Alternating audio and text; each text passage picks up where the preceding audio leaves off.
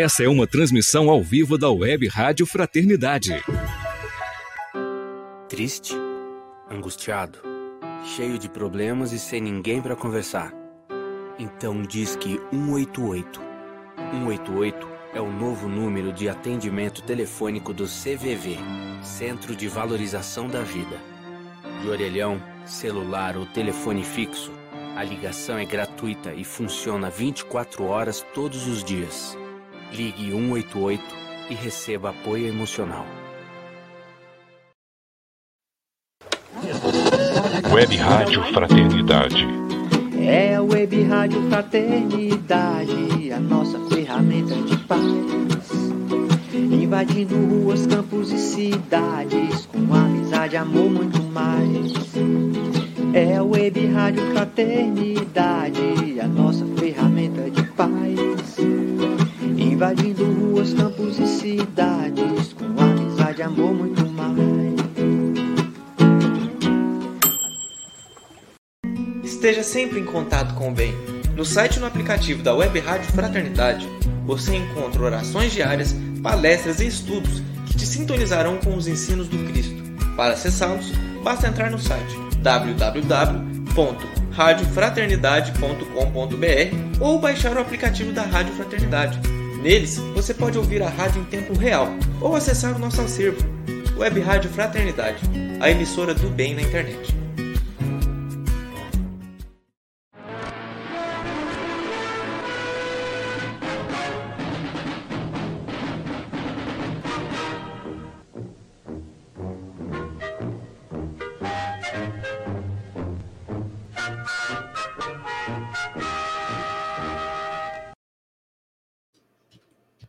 Muito bem, muito boa noite a todos vocês, ouvintes, internautas que acompanham com a gente mais uma edição do programa Pinga Fogo, edição número 105, 2 de maio de 2022. Muito boa noite, Divina.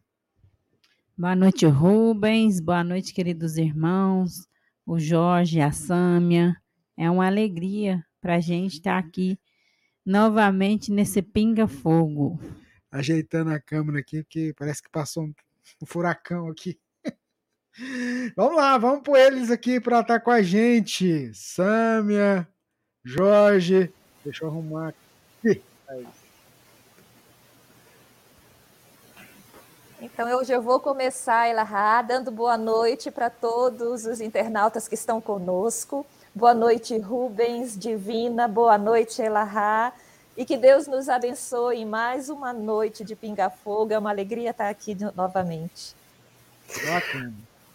Boa noite, Sâmia. Boa noite para a nova câmera que foi colocada aí, que eu acho que essa câmera é nova, porque ela está numa posição diferente. ou, é, ou é velha? É velha, é a posição aqui. Eu achei que tinham mudado. Gente, mudou tudo. Então, boa noite então para a Divina. Boa noite, Rubens. Boa noite para o meu xará Jorge Luiz, que nos assiste na live. Boa noite, Sônia Galvão, que também nos assiste. Boa noite, Marcelo Lopes. Sejamos todos muito bem-vindos a esse nosso momento de reflexão através da web rádio Fraternidade, a emissora do bem na internet, ajudando a construir um mundo melhor. Boa noite para todos nós e que o nosso pinga-fogo de hoje possa nos trazer os esclarecimentos que a gente tanto precisa e que as obras espíritas possuem e que a gente precisa consultar. Como diz a Sâmia, assistir live é muito bom, mas somente quando a gente lê a obra espírita é que nós nos apropriamos do conhecimento espírita. Porque mesmo na live, aquele que conduz o conteúdo pode estar colocando suas questões pessoais. Obras básicas, né? Principalmente. O Jorge está meio gripado? Tô, não é gripado, é minha garganta que está meio, meio descoisada. Descoisada. Mas é, mas é só Você a garganta. Você tem que fazer nada, igual é só... eu. Chazinho de, chazinho de alfazema. Ah, é? Alfazema é. para mim aqui é só perfume, minha filha.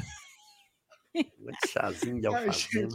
Deixa eu passar o seguinte: semana passada eu, eu não consegui é, passar esse recadinho.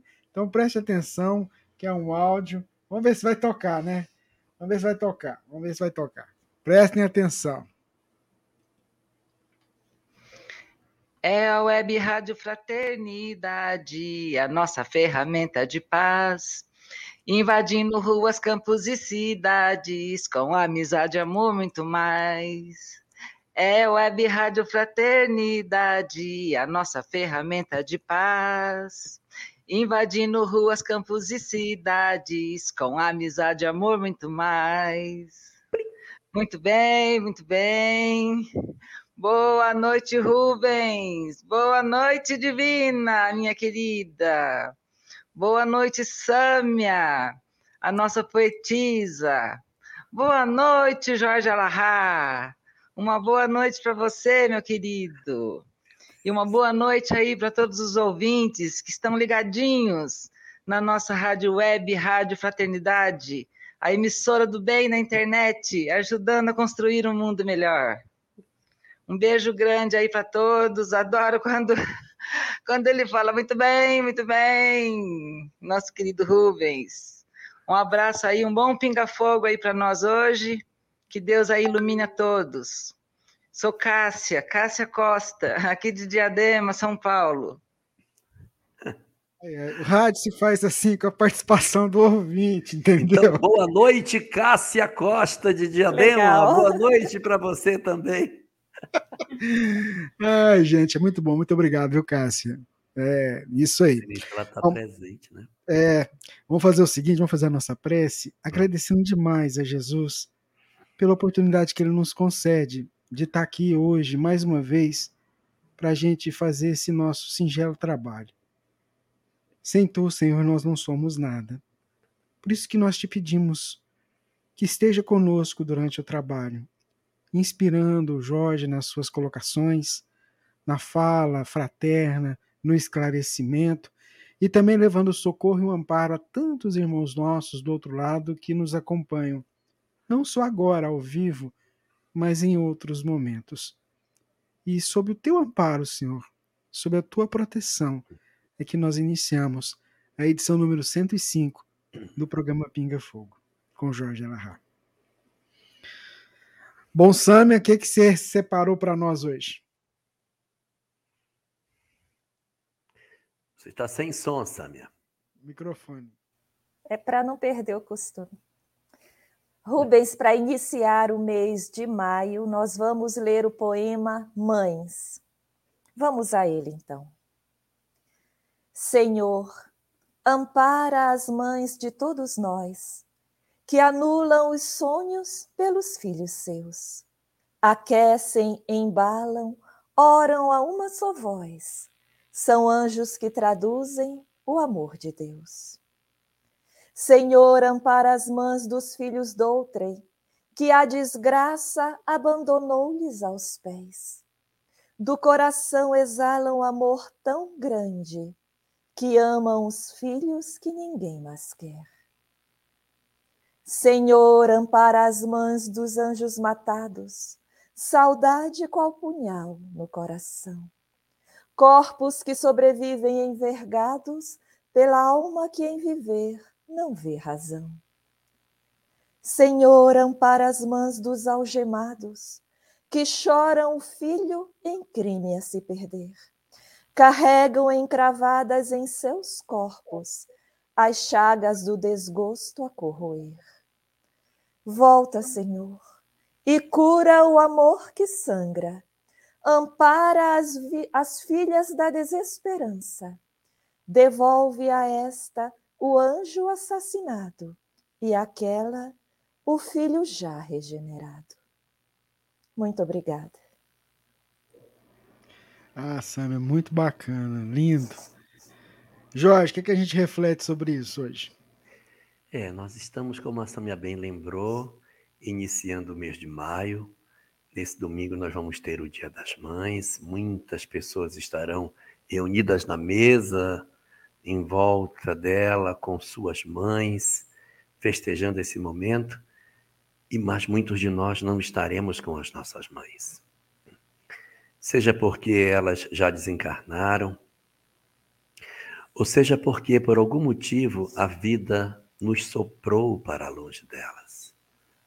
Às vezes pode ser o nosso processo de dificuldade de relacionamento.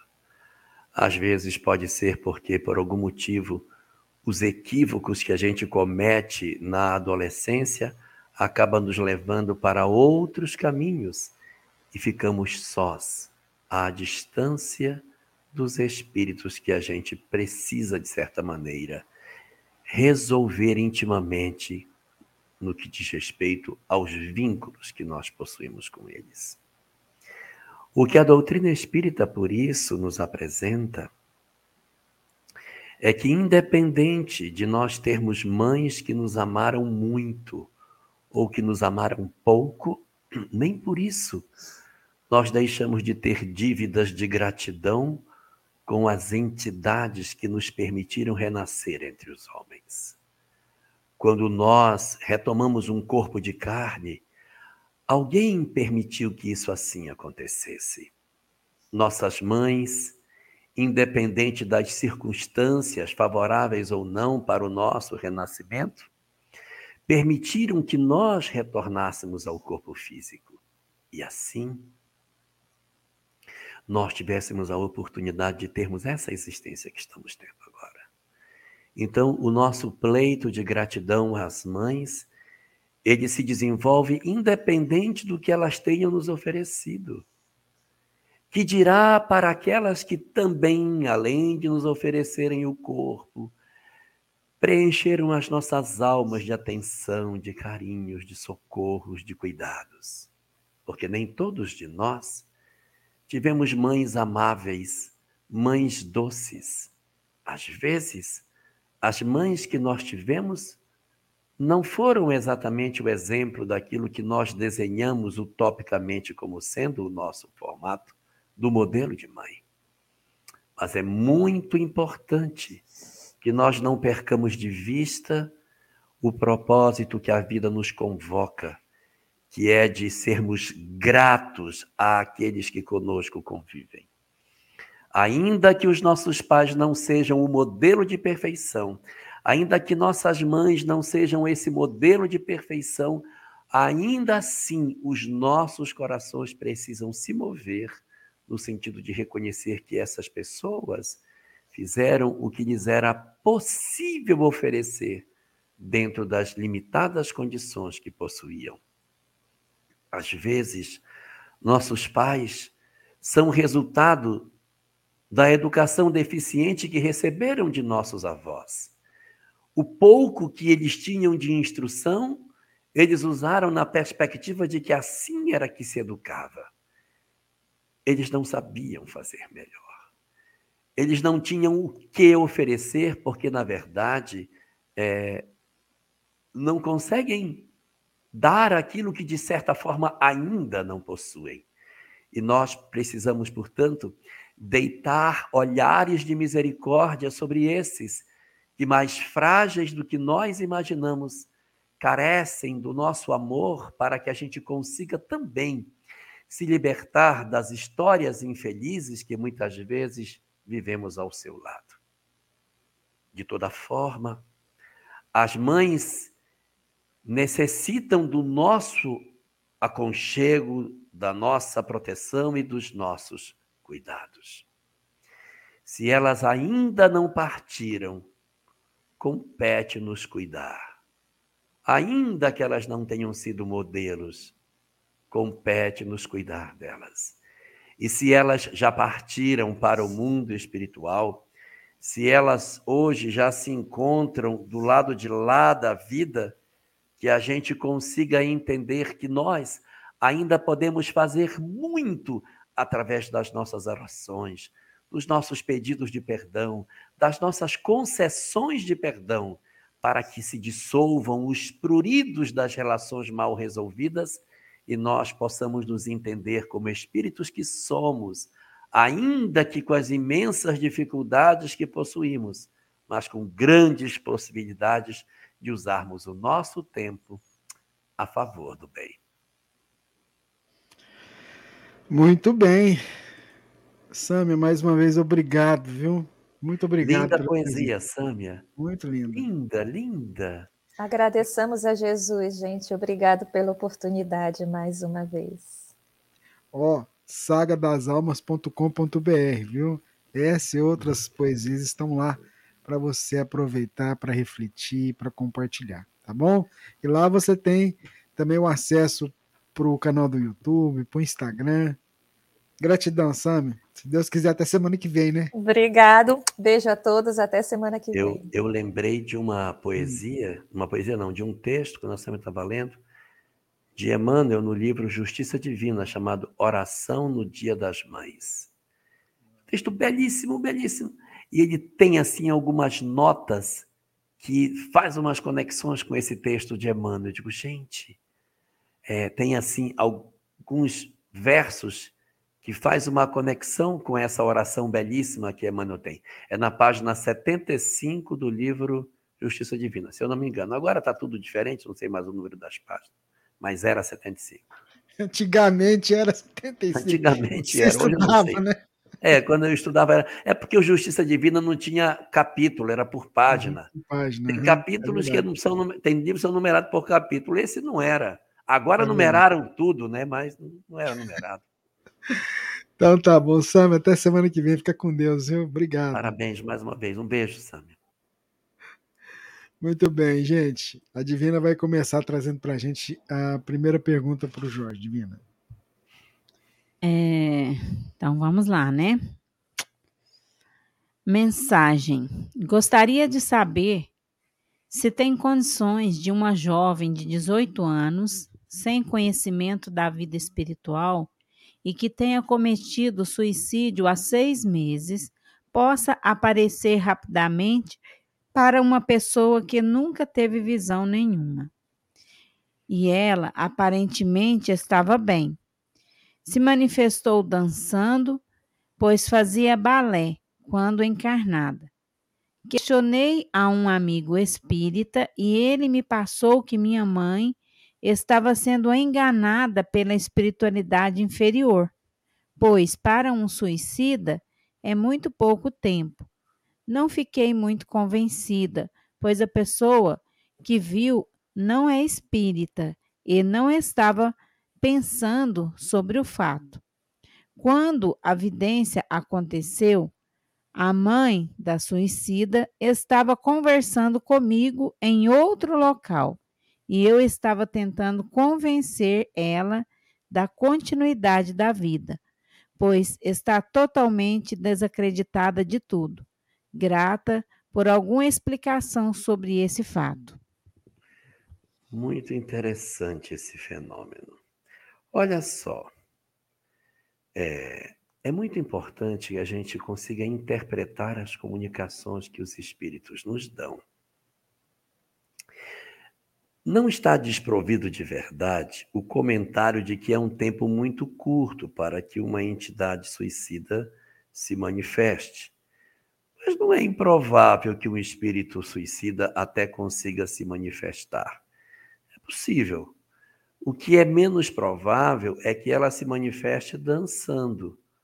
A gente pode realmente ter um espírito que se suicidou e que se mostra num determinado momento um lampejo de, de percepção, alguma coisa do tipo.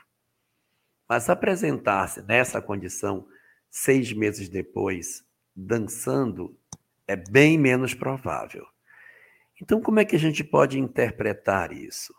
É que às vezes o que nós vemos não é o, o, fenômeno real, mas é um quadro que se plasma para levar uma notícia que de alguma forma tem um caráter consolador para alguém.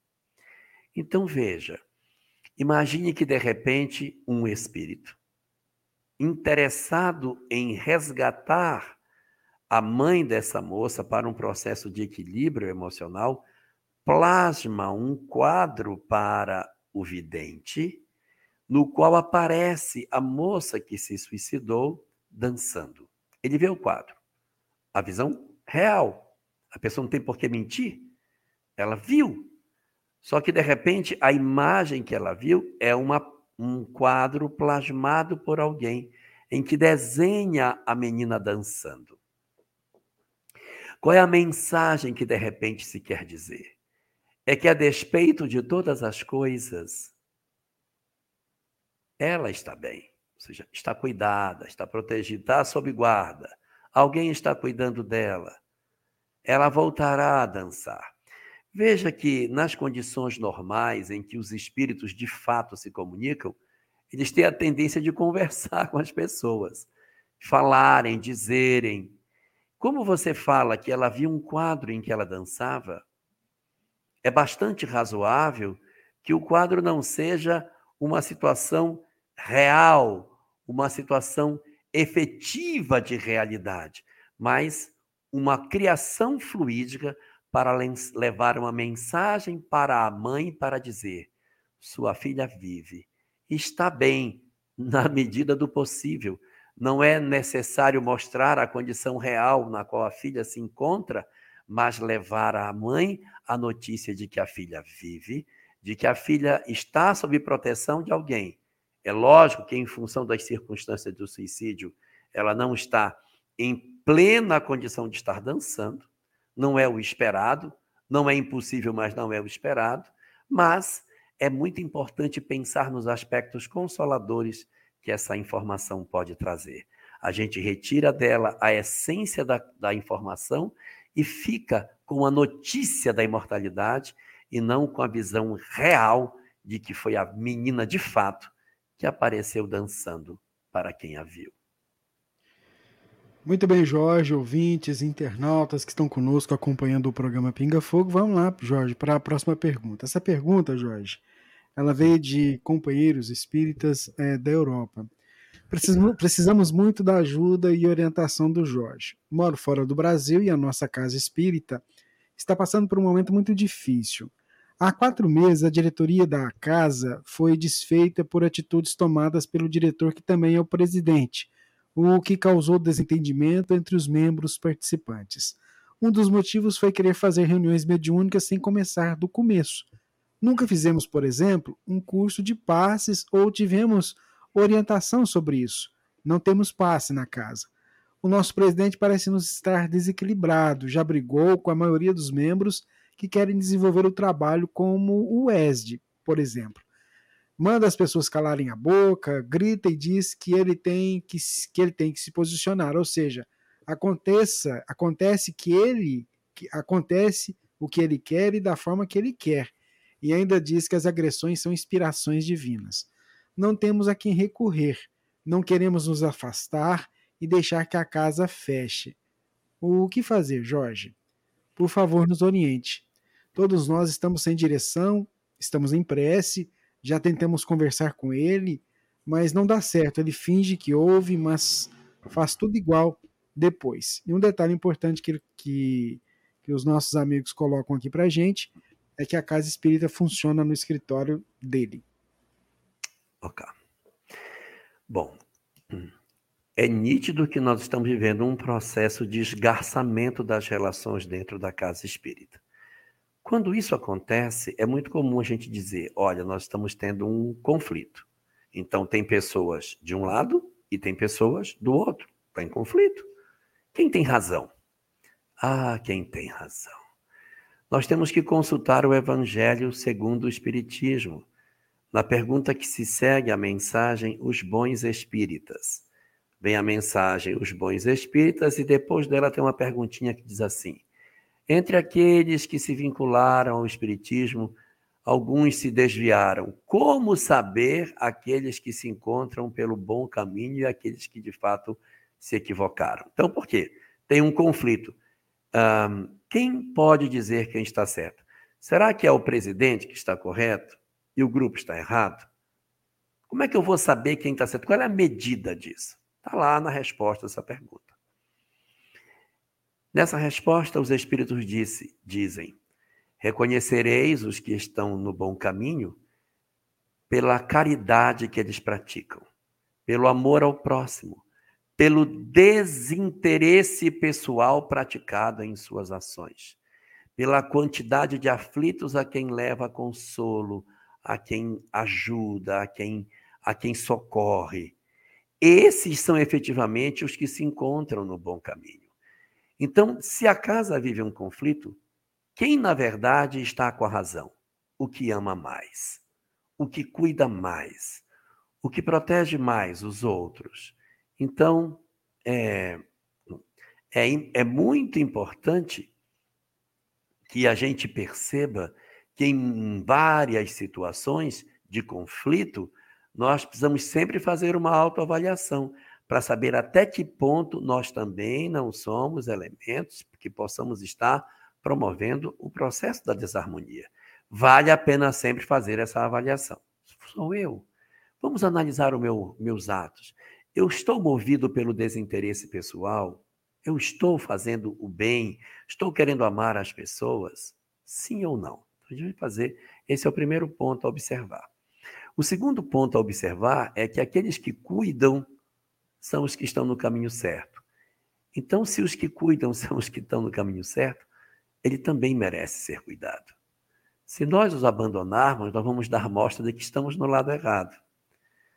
Aqueles que estão no caminho certo são os que cuidam dos outros, são os que têm mais amor ao próximo. Então, isso nos remete ao seguinte raciocínio: não é de bom tom que a gente diga, está dando confusão, nós vamos embora, vamos sair, nós vamos desistir. Porque se a gente desiste e sai, nós vamos desmontar um trabalho que está montado. O ideal é não desistir. A gente deve ficar. Ah, eu não aguento mais. Se não aguenta mais, tudo bem. Mas enquanto for possível aguentar, enquanto for possível a gente manter uma certa permanência, nesse grupo, então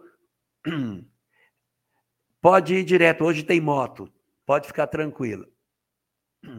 Então, é, quando o, o, o grupo espírita ele possui essas desavenças, se a gente se afasta dele, a gente desmonta o trabalho que está feito. Então a gente deve permanecer. Permanecer pelo trabalho, permanecer pelo esforço de harmonia. Não é permanecer, eu vou ficar porque eu vou peitar. Porque... Se a gente fizer isso, a gente só se machuca. Então não é por esse caminho. Mas a gente fica pela harmonia, pela harmonização das coisas. Você colocou até um complicador que o trabalho é feito no escritório dele. Isso talvez dificulte a permanência de vocês.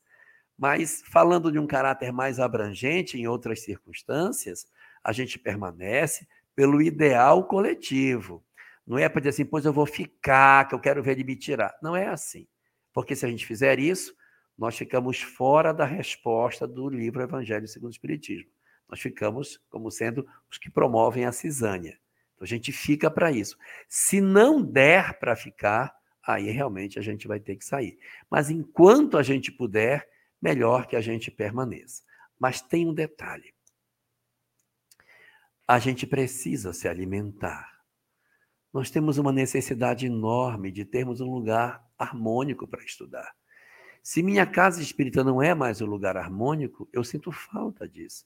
Porque na hora de eu digo, ai meu Deus, vou para o centro espírita, lá vai confusão, lá aquele cara vai brigar com a gente, lá vai dar confusão de novo. Então, a gente fica por um propósito maior, enquanto for possível, enquanto a gente der conta, e para se alimentar, a gente cria um segundo local. Onde? Em casa. O que impede de nós criarmos um grupo de estudo em casa? Para que a gente possa aprofundar os nossos conteúdos. A gente escolhe um dia da semana e cria no lar de algum de nós, ou até em rodízio, um grupo de estudo, em que a gente cria um dia, um horário para a gente fazer os nossos estudos e começar o trabalho. Se esse grupo criar musculatura, se tornar mais forte, Podemos até pensar no futuro em criar uma segunda casa, mas se ela for criada, nunca com o sentido de competição, nunca com o sentido de afrontamento ao companheiro que ficou. Se existir esse sentimento, é porque nós ainda estamos sendo movidos por interesse pessoal. Então, resumidamente, é o seguinte: um, entender que o companheiro precisa ser primeiramente analisado segundo a ótica dessa pergunta de o livro do livro Evangelho segundo o Espiritismo. E aí saber se nós ou se eles. Dois, acolhê-lo, não tratá-lo com ódio, com desamor, com violência, bater boca. Acolhe. exercício para nós. Três, monta o grupo em casa. Monta o grupo em casa. Se a, se a instituição não fosse no escritório dele, eu diria: com o tempo as coisas vão mudar e de repente outras pessoas vão assumir. Vão assumir. Agora, ó, Cristiano, eu estou falando isso porque o grupo é fora do Brasil, é pequenininho, é um grupo pequeno. Se fosse no Brasil, eu diria: procure uma outra casa espírita para estudar. Eu estou falando isso porque, ok, Cristiane Menezes? Porque o grupo é pequeno, é fora do Brasil, então faz em casa, vamos estar em casa, não tem outro. Se tiver outro, a gente se filia a outra casa para estudar. E aí a gente vai estudando, vai melhorando, porque a gente precisa ter um local para se fortalecer. E à medida que essa crise for passando, ou as coisas se ajustam, a gente permanece na casa, ou se não tiver jeito, a gente vai para um outro lugar para dizer para nós mesmos que estamos realizando isso não por interesse pessoal, mas sim pela divulgação da mensagem que nós somos portadores. Muito bem, vamos acompanhando aqui o Pinga Fogo, edição número 105. A Divina traz para a gente a próxima pergunta, Divina. A próxima pergunta, Jorge, é de uma pessoa que também não se identificou, e ela começa falando que ela conheceu a doutrina espírita, o amor, né, e a admiração através do esposo dela. Mas, pois bem, o marido, né, vive assistindo vídeos de desgraças alheia, alheia, compartilhados em grupos de WhatsApp. E muitas vezes faz comentário que eu fico arrasada. Hoje, dia 21 de abril, ele fez um comentário jocoso sobre aquela história do mendigo que está sendo tratado como popstar. No comentário, ele diz que a culpa é da mulher, que eu acredito que estava em surto, sim, que ela procurou e ainda veio falar de causa e efeito. Mas dentro da caridade, não está a empatia, a misericórdia e tantos outros sentimentos?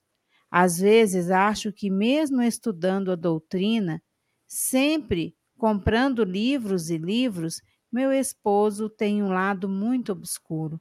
Como proceder com alguém assim, Jorge?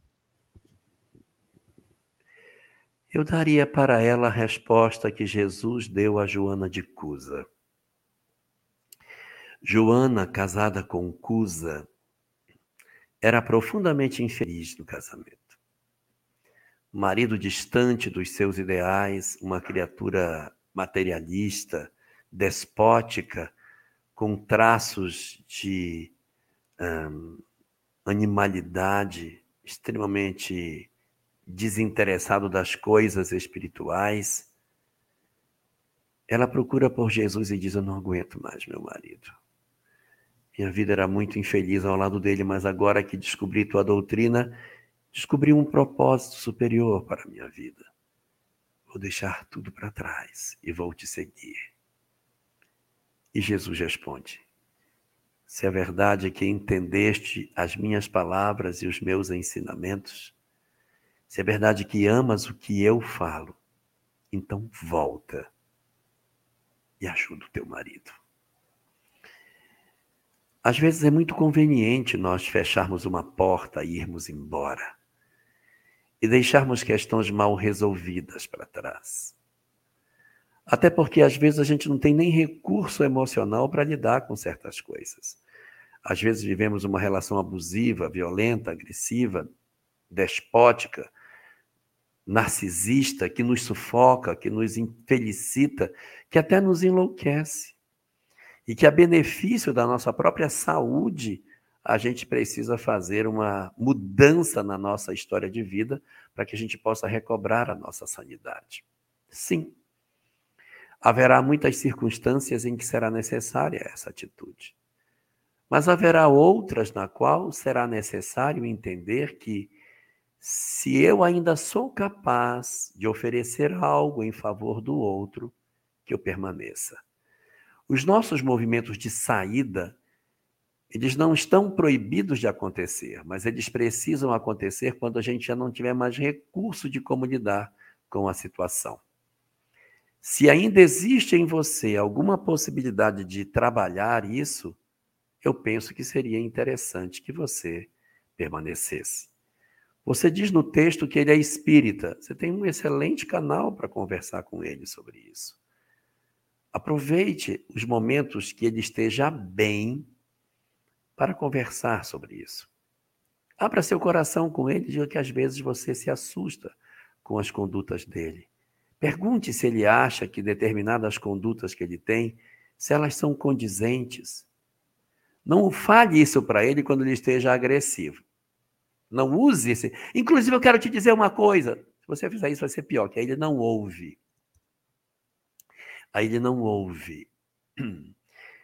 Você tem que esperá-lo quando ele estiver bem e dizer assim, sabe uma coisa que eu queria aproveitar para falar para você? Você tem que aproveitar a janela em que a pessoa está bem. Aí você vai e coloca o que você quer. Ou espera quando ele está bem, ou espera quando ele está frágil. Quando ele assim, eu não sei o que está acontecendo, minha vida está tudo errado. E quando ele está frágil, é a hora que mais a mensagem entra. Na hora que ele estiver frágil, você diz, pois é, você acha que não seria bom? Mas não trabalhe isso quando ele estiver violento, agressivo, muito senhor de si, porque ele não vai ouvir você. Ele tem que esperar o momento certo para fazer. Então, eu penso que pela leitura daquilo que você apresentou, ainda existe recursos para você trabalhar. Ainda tem muito de Joana de Ângeles, muito de Lívia, de Lívia Lentulus, para você trabalhar dentro de você. Minha sugestão é a leitura do livro há dois mil anos para você, para você se deliciar com essa literatura e encontrar ali alguns instrumentos para fortalecer o seu coração. Vá por essa via, tente por esse caminho. Evidentemente que pode ser que você precise tomar decisões mais duras, mas de repente ainda tem muita coisa para fazer no campo da busca pela paz. Muito bem, Jorge. Vamos lá, vamos seguindo o programa 105, dia 2 de maio de 2022. Aproveitando aqui o pessoal lembrando, né? Divaldo Franco completa na próxima quinta-feira 95 anos. Dia 5 de maio. 95 quinta anos. Quinta-feira, 5 de maio. 95 anos. Nossos parabéns para Divaldo Franco. É, muito bem. Vamos lá. O João, o João quer saber o seguinte, ela, ah, nossas doenças, como por exemplo a diabetes, é devido ao nosso padrão vibratório, o negativo, ele contagia nosso corpo, inclusive nosso perispírito? Diz a doutrina espírita que toda doença, todas as nossas provas, à exceção da doença mental, pode ser prova, pode ser uma expiação e pode ser uma missão. Se alguém experimenta um processo de diabetes, pode ser por prova, pode ser por missão, pode ser por expiação.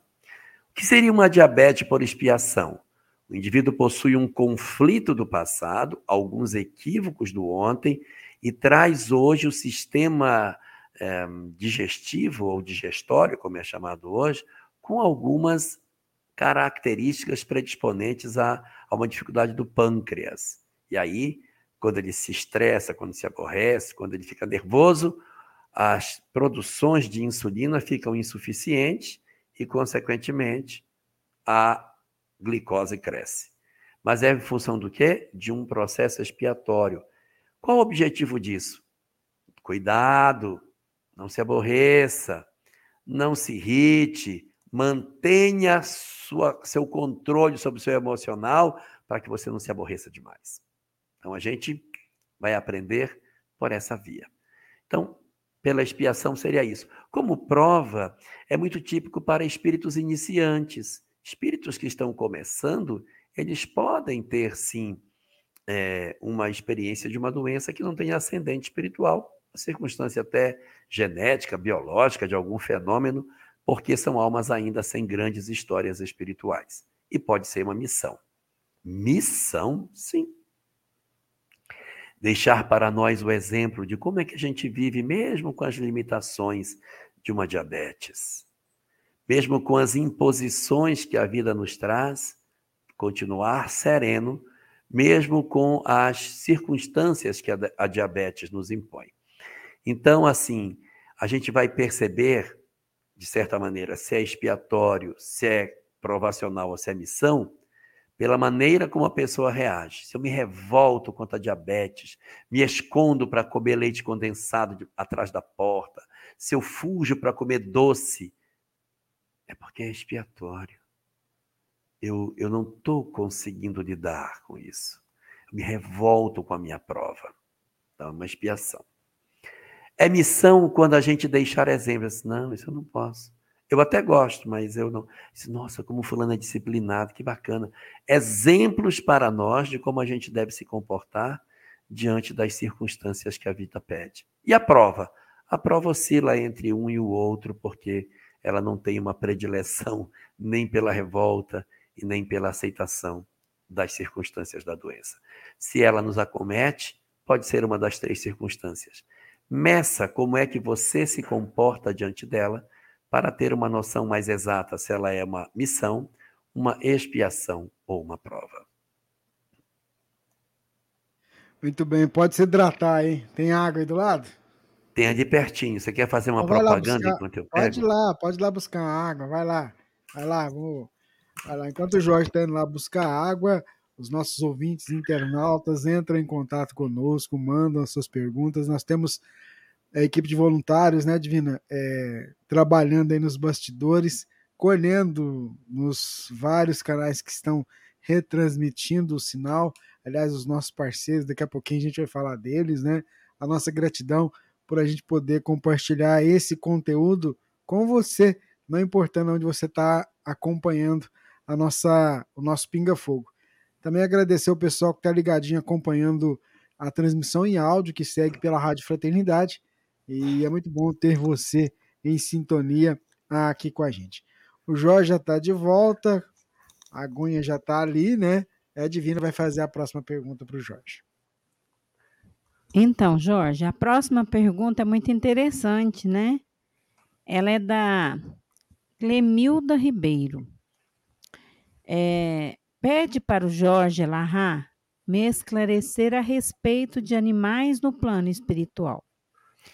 Em desdobramento, me levantei e vi três cachorros na sala. Um Border Collie Rubens.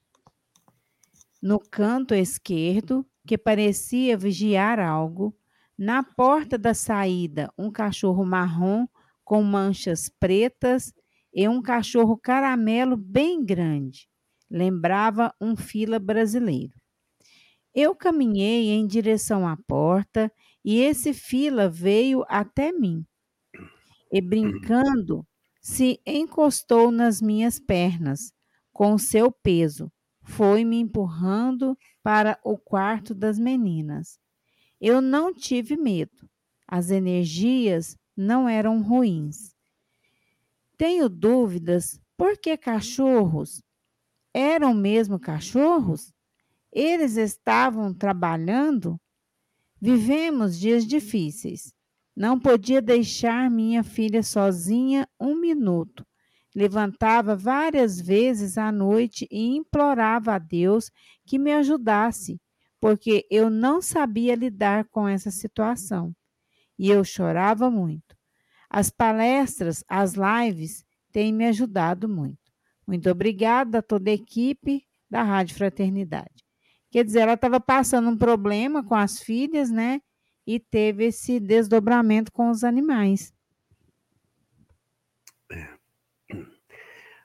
O livro dos Espíritos nos diz que os animais, eles, após a sua desencarnação, eles são aproveitados quase que instantaneamente para uma nova existência. Por quê? Porque eles não têm karma, os espíritos não têm o que espiar, o que, que uma abelha tem para espiar no mundo espiritual, meu Deus? O que é que ela tem? Quais são as, as questões que ela tem para resolver, os dramas que ela tem para viver? Não tem nada. Então, os animais, eles são, de certa maneira, reconduzidos ao mundo espiritual e logo repostos em processo reencarnatório. Isso é o que diz a obra de Allan Kardec. No livro, no livro Nosso Lar, André Luiz apresenta para nós uma nova realidade. Eu acho que é o capítulo 42.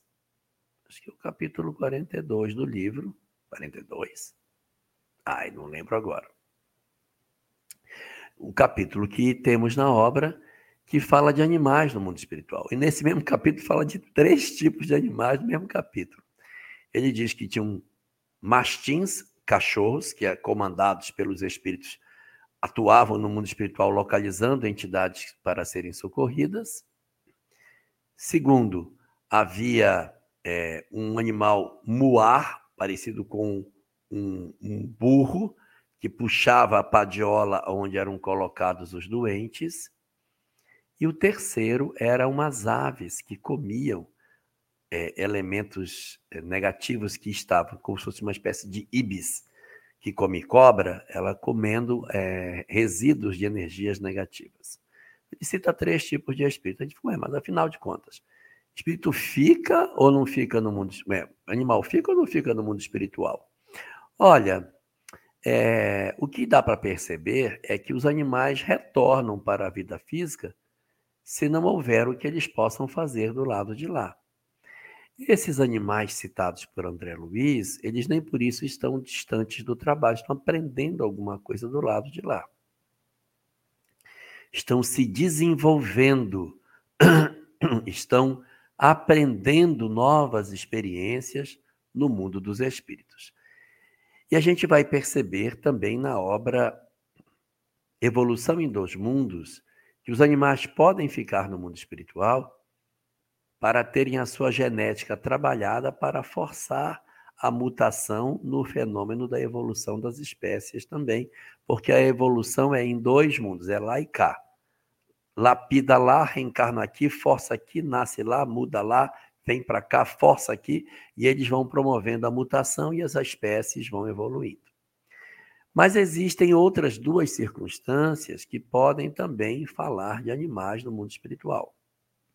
A primeira delas são espíritos, pessoas em forma animal, tomados de forma animal, geralmente animais é, negativos, né? São lobos, é, cobras, dragões, não são animais bonitos, são geralmente animais voltados para coisas que põem medo, animais da noite. E uma terceira circunstância que pode acontecer é nós termos animais que não são animais. Eles não existem. Eles são fluido que foram condensados e transformados na forma de um animal, que você pensa que é um animal, mas não é um animal. É o fluido, é o fluido que foi condensado e a mente de alguém faz aquilo andar como se fosse um animal, mas no fundo não é nada. É como se fosse o fluido com uma forma se mexendo como se tivesse, entre aspas, vida, mas não é vida. Não existe animal. É apenas um fluido em forma de animal.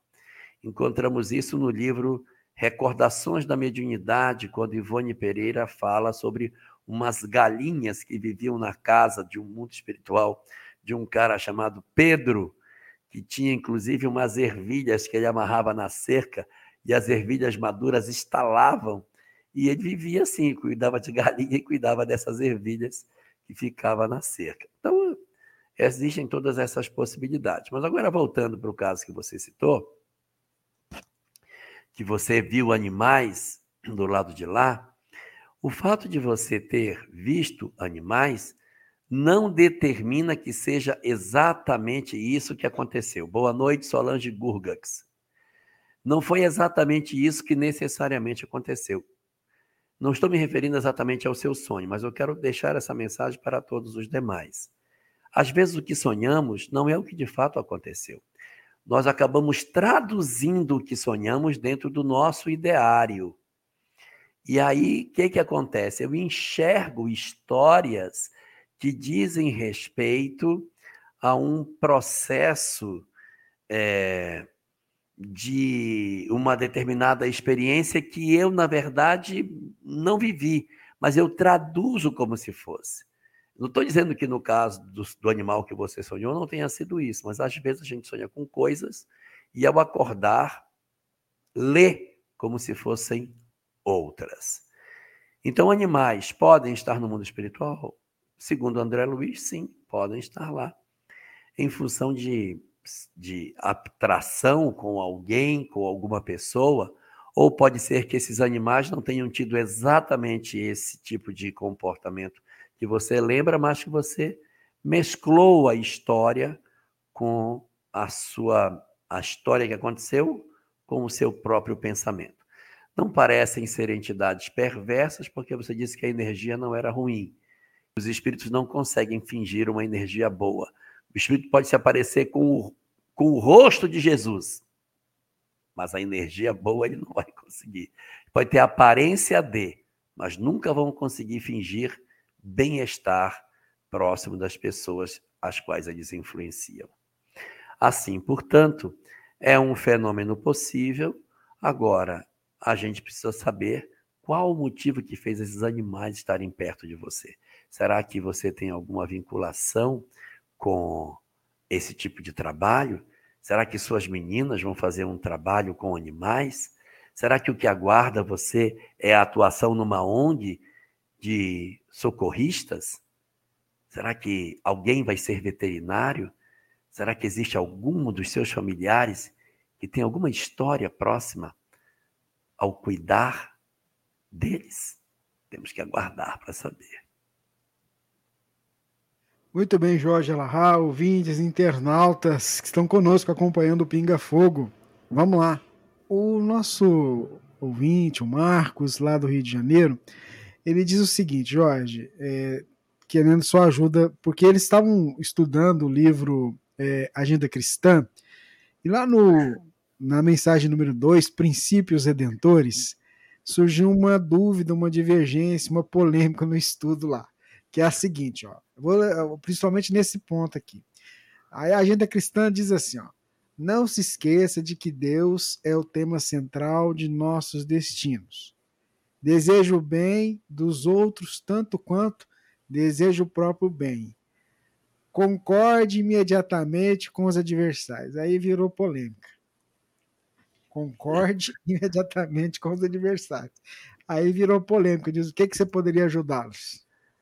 É, na verdade, a gente precisa entender que quando essas, essas expressões são colocadas, elas são no sentido de você não criar mais confusão não vale a pena a gente manter um processo de, de esgarçamento das nossas relações. Então, se você tem alguém que de repente tem dificuldade com você, vale a pena a gente ficar medindo força? Então, para de medir, para de fazer isso. Agora, a gente precisa entender a proposta que André Luiz está falando dentro daquilo que está disposto no capítulo 12 do Evangelho segundo o Espiritismo. Amai os vossos inimigos. O que, que Kardec diz ali? Ali está o detalhe mais rico de como a gente deve lidar nessa situação. Então, olha só, nós vamos perceber que quando Kardec diz que a gente tem que amar o inimigo, não é abraçá-lo como se ele fosse um amigo, porque ninguém pode devotar a um inimigo o mesmo sentimento que devota um amigo.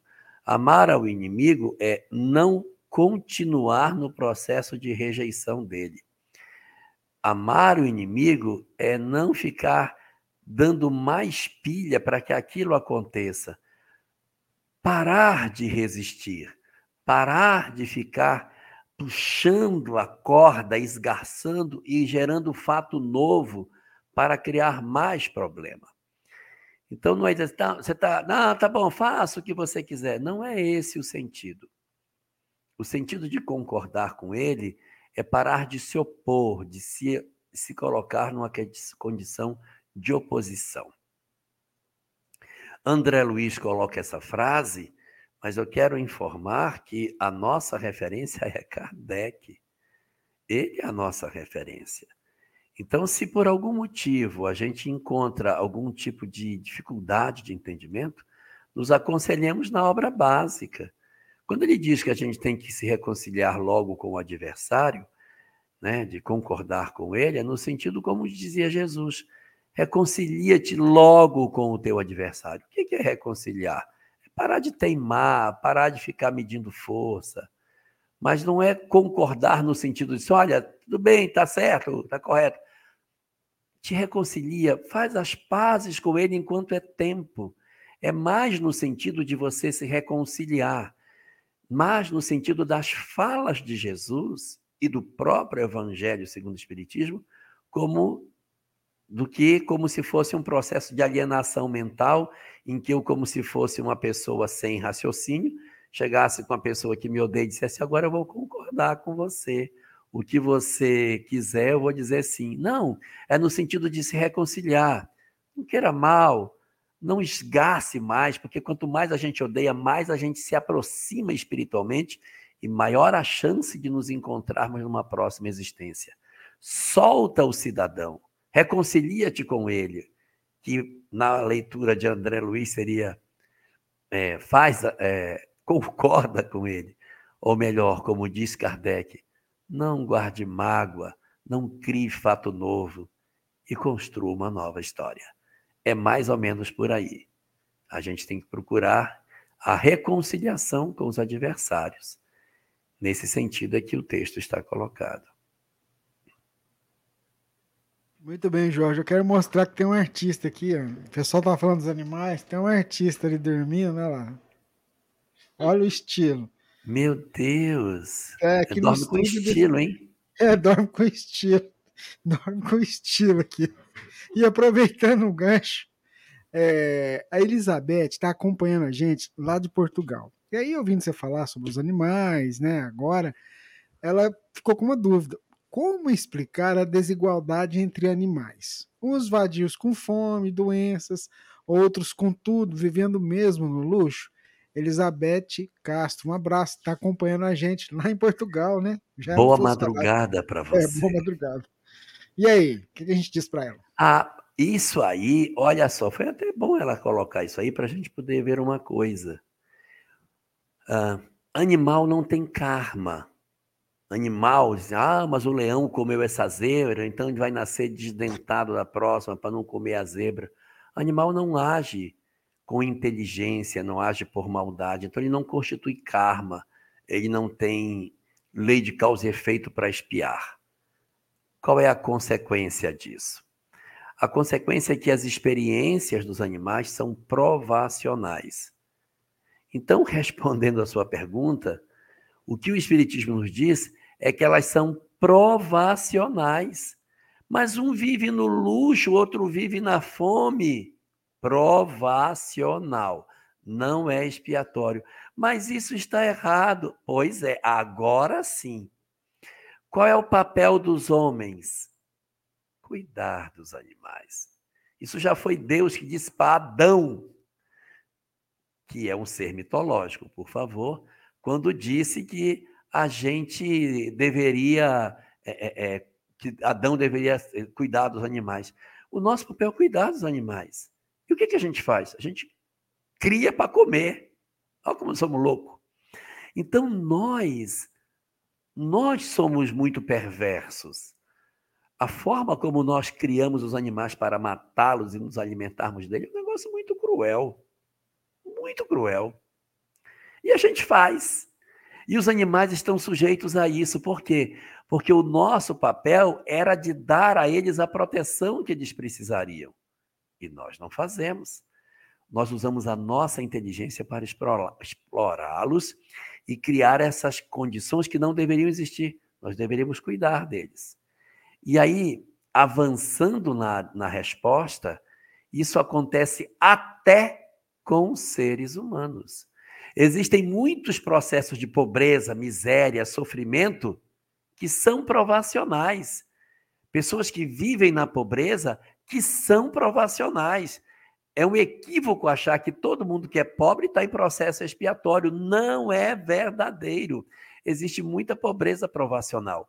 Espíritos mais simples que se aproximam dos núcleos mais instruídos, para que os mais instruídos ajudem os menos instruídos, e os mais instruídos, mais menos evoluídos, exploram os menos instruídos, exploram as pessoas de menos condição e geram processos de sofrimento provacionais.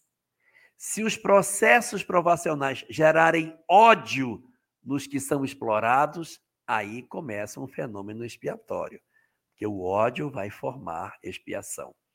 Se o daqui que explora sente prazer na exploração, ele entra num processo expiatório. Amanhã ele pode estar do lado de lá, sofrendo o processo expiatório. Mas a gente não pode considerar que todas as pessoas do planeta que passam por fome, miséria, alguma coisa, são obrigatoriamente ricos reencarnados, até porque matematicamente a conta não fecha, tá? A conta não vai fechar. Para não dizerem que eu estou inventando, peguem o livro Reflexões Espíritas, capítulo 33, uma mensagem de Viana de Carvalho que deixa isso muito claro para todos nós. Mas voltando à pergunta, animais, quando passam por processos dessa natureza, estão experimentando condições provacionais. Câncer em animal, provacional. Animal foi atropelado, ficou só com uma perninha, sem uma perninha. Provacional. Sabe por quê? Porque ele tem sofrimento, mas ele não tem o sofrimento do sofrimento. O sofrimento do sofrimento, que é a infelicidade, só o homem que tem. O animal sofre, mas ele não é infeliz. O sentimento de infelicidade, que é um atributo do raciocínio e da nossa condição de olharmos para nós próprios, é a característica das almas que têm consciência sobre si mesmas. O animal, quando ele perde uma perna, quando ele fica doente, quando ele passa fome, aquilo serve para o seu aprendizado. Eu sei que é ruim, mas serve para o aprendizado dele, como para a zebra, que aprende a ter que correr mais, fugir do predador, e assim ela vai aprendendo o instinto de sobrevivência. E todos nós vamos crescendo nesse grande mecanismo da vida. E o que nos compete fazer? Atentar para a vida que vivemos, para que a gente possa fazer todo o bem que a gente possa, lembrando que nós estamos inseridos na sociedade para sermos ajudadores para uma sociedade melhor. Muito bem. Por que, Jorge. que deu nó na cabeça, Marcelo? ai, ai. Mas vamos lá, né? Faz parte. O nó da cabeça é bom também. A Divina faz a próxima pergunta. Dá uma lida na mensagem do capítulo 33 de Reflexões Espíritas. Talvez desate o nó. É, eu achei muito interessante esse comentário, né? Porque às vezes nós mesmos, aliás, todas as vezes nós mesmos provocamos, né, essas dificuldades. E achei bom você comparar, né? Nós próprios, seres humanos, deixamos o outro morrer de fome ainda, deixamos. com o nosso egoísmo, e às vezes, assim, nada contra. Quantas vezes nós fazemos festa de aniversário para um cãozinho? E é igual você falou, né? O que, que ele quer? Alimentar e seu cachorro, né? Então, a gente precisa prestar atenção no que a gente faz, né, Jorge? Olha só o que a Cris Carvalho mandou. Jorge, na adolescência, o espírito des desperta sua antiga personalidade? Adolescência não é o termo mais exato. Puberdade seria o termo mais correto. Adolescência é um processo psicológico. Psicológico que o pessoal fica hoje discutindo, não, a adolescência agora está indo até eu não sei quantos anos. Na minha época não era assim. Na época do Rubens ia até os 17, com 18 ela acabava. Mas agora não, agora está indo mais tempo. Então, isso é adolescência. Uma coisa é o processo psicológico. Agora existe um outro fenômeno que ele é biológico, que se chama puberdade. Geralmente a adolescência e a puberdade acontecem juntos. A puberdade é o período do amadurecimento das gônadas e o momento no qual a menina, pela menarca, se torna mulher, e o menino, através da ejaculação, se transforma em rapaz. Se tornam férteis. Quando nós estamos passando por aquele período em que nós nos tornamos é, férteis do ponto de vista reprodutivo, esse é o período da puberdade. A doutrina espírita diz que quando o espírito consegue acionar o mecanismo endócrino do, do corpo, acionando os processos da epífise, que vai comandar a hipófise, que comanda a tireoide, que comanda as gônadas, tanto os testículos quanto o, o, os ovários, o espírito se assenhorou na porção mais profunda do corpo. É como se fosse assim: a gente está aprendendo a dirigir um carro quando a gente reencarna. a gente não sabe onde é o freio, onde é o acelerador, onde é a embreagem. Meu Deus, é tão difícil. Para segurar o pescocinho é difícil. E a gente vai aprendendo a dominar a máquina. Na hora que a gente aprende a dominar a máquina por inteiro, é quando a gente aciona esse mecanismo. E se você perceber, é quando eclode também a mediunidade. Aciona a epífise, aí o menino se torna rapaz, a menina se torna moça, o espírito desperta no corpo, a mediunidade acontece e os conflitos existenciais se aguçam, porque o espírito acorda no corpo e diz: odeio o corpo que tenho, odeio o rosto que tenho, odeio a família que eu vivo, não suporto a comida que eles põem na mesa. Que horror do cheiro dessa comida. Odeio meu quarto, odeio minha casa, odeio meu pai, odeio minha mãe, odeio meus irmãos, odeio meu bairro, odeio minha vida, odeio tudo. Não sei quem eu sou, me olho no espelho e digo, não sei quem eu sou.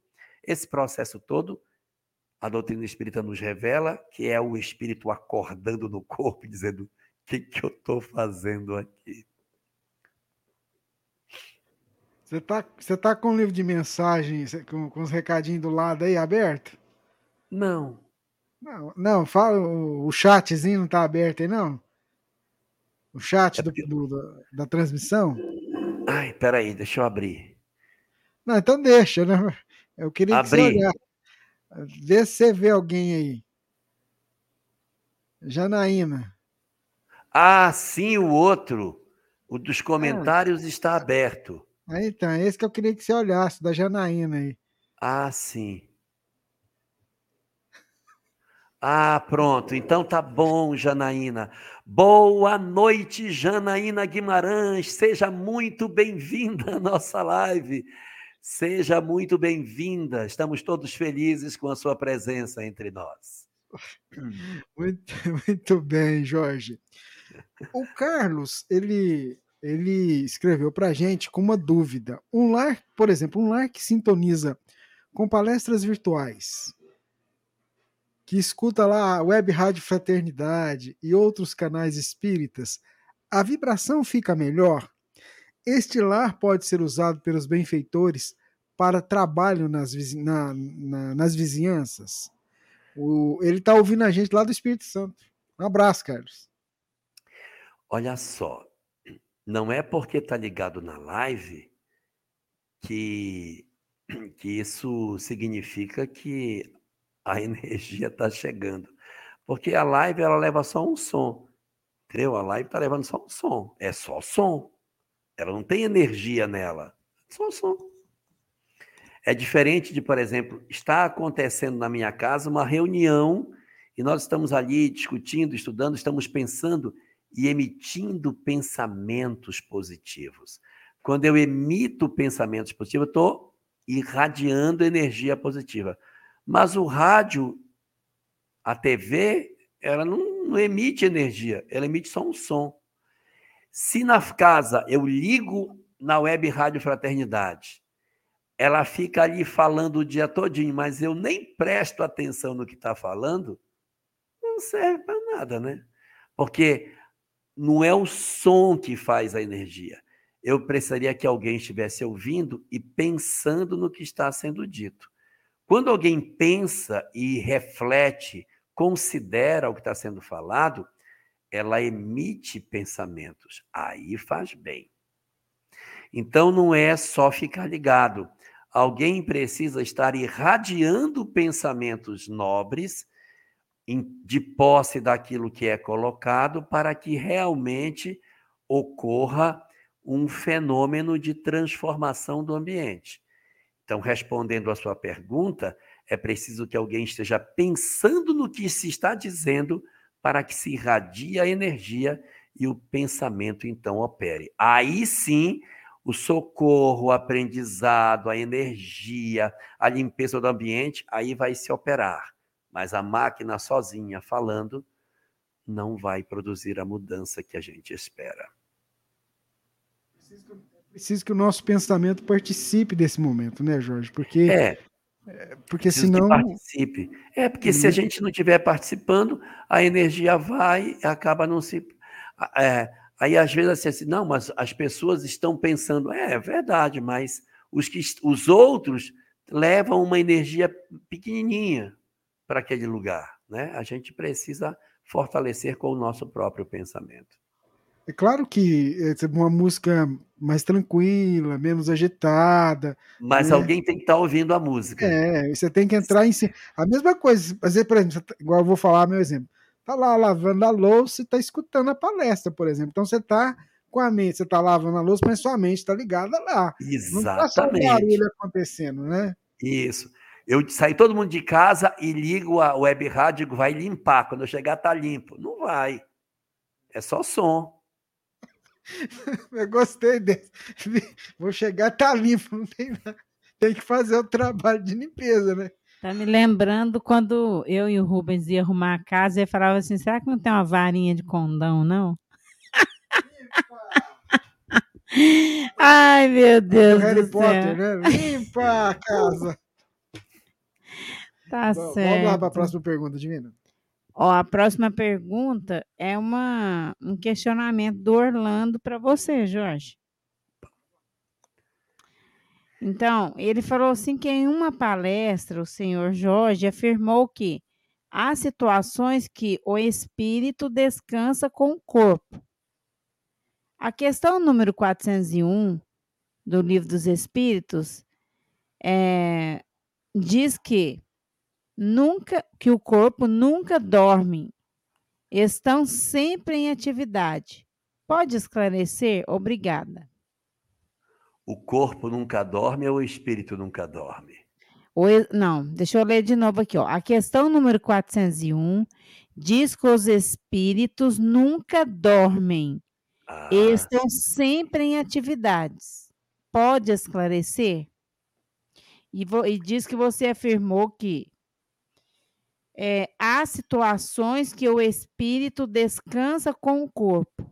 sim, sim. O que é que ocorre? Nós encontramos no livro Os Mensageiros, no capítulo 22, uma experiência em que existe um conjunto de múmias no mundo espiritual. Eles estão desencarnados e acreditam-se como que mortos. Então eles estão como que dormindo. Eles dormem. Só que o que dorme é a parte física dos espíritos. A mente continua fervilhando. Eles estão como múmias no mundo espiritual, mas a mente não para de fervilhar, porque o pensamento é contínuo, não tem como parar de pensar. Então, mesmo quando você vive um processo de aparente imobilidade, a mente não cessa de produzir. Então, os espíritos realmente não param de pensar, mesmo quando eles estão nesse processo, como se fosse um, um sono. Da mesma maneira que isso acontece no mundo espiritual, ocorre também no mundo corporal. Quando você, por exemplo, usa de um medicamento como esses instrumentos que hoje são tão comuns de uso para tirar ansiedade, você usa uma substância que um psiquiatra receitou para tirar ansiedade, depressão, uma série de, de transtornos que às vezes a gente passa e que está precisando naquele momento por esse instrumento, é, a gente vê que na dinâmica da vida nós vamos observar que é tão forte a medicação que na hora que o sujeito deita para dormir, o espírito não sai para ter vida de vigília. Acontece um entorpecimento das funções cerebrais do espírito. E ele dorme junto com o corpo, ou seja, o espírito chumba junto com o corpo. Mas a mente não vai dormir. A mente continua viva, pensando, idealizando, só que o espírito ele entra em processo de adormecimento. Mas a mente não. A mente continua sempre viva, criando pensamentos. Só que o espírito não sai para viver experiências fora. Ele fica preso no corpo. É uma ilusão achar que toda vez que a gente dorme, obrigatoriamente o espírito sai do corpo e tem obrigatoriamente experiências extracorpóreas. Existem muitas vezes que as experiências que a gente tanto espera acabam não acontecendo. A gente fica preso no corpo. Quando eu falo dormir, é que fica preso, não vai para lá. Fica aparentemente dormindo, mas a mente sempre funcionando. Muito bem, Jorge, Alahá, ouvintes, internautas, a gente segue aqui com o programa Pinga Fogo, edição número é, 105. É, deixa me ver aqui, ó. Manuela Pedrosa, sim. É isso aí, vai respondendo o povo aí, ó. É, tem um conflito que me paralisa na fé. Primeiro, conviver com desafetos de vidas passadas. Não é lei de Deus, só compromete o que tem vontade de, ah, o que tem vontade de melhorar. Pior se este ser vier das trevas. Cruel. Não há como entender essa lei que reúne desafetos Segundo, se viemos com esquecimento do passado. Não, peraí. Eu, eu já me perdi. Eu também. Volta Vamos lá. Começo. Vamos lá. Tem um conflito que me paralisa na fé. Primeiro, conviver com desafetos de vidas passadas. Tá. Não é lei de Deus, só compromete o que tem vontade de melhorar. Esse foi um. Aí ela continua. Pior, se este ser vier das trevas, cruel, não há como entender essa lei que reúne desafetos. Segundo, se viemos com esquecimento do passado, que intuição, entre aspas, é esta que não considera o hoje? Essa eu nem entendi. Então vamos na primeira. Então. A segunda eu não entendi. Vamos para a primeira. Vamos para a primeira, vamos lá. Ah, pois é, não é? A gente se relaciona com muitas pessoas inimigas do passado. Mas uma coisa que eu quero destacar é que a gente não, não pode, de repente, oferecer uma, uma visão como se obrigatoriamente uh, os nossos inimigos eles são obrigatoriamente do passado. A doutrina espírita nos diz que a gente só pode se remeter ao passado quando não tiver nada no presente que justifique. Às vezes a gente tem causas no presente que justificam. Então não é do passado, é do hoje. Inimigos do ontem são aqueles que, sem nenhuma razão, nós não conseguimos nos relacionar com ele. Tem alguma coisa que nos impede. Mas mesmo assim, vamos lá, do passado, do presente, ah, isso não importa, o que importa é a sua pergunta. É, como fazer com essa lei que nos faz viver com pessoas tão difíceis? Ó, primeira coisa, a lei não obriga a viver com pessoas inimigas. A lei não obriga a viver. Dê uma consultada na questão 940 de O Livro dos Espíritos. Olha lá, vai dar uma olhada lá. Uniões antipáticas. E veja se não está dito que, que somos nós que inventamos essa obrigatoriedade. O que Deus quer é ele sugere a união dos espíritos. Ele reúne os espíritos porque ele quer a nossa felicidade.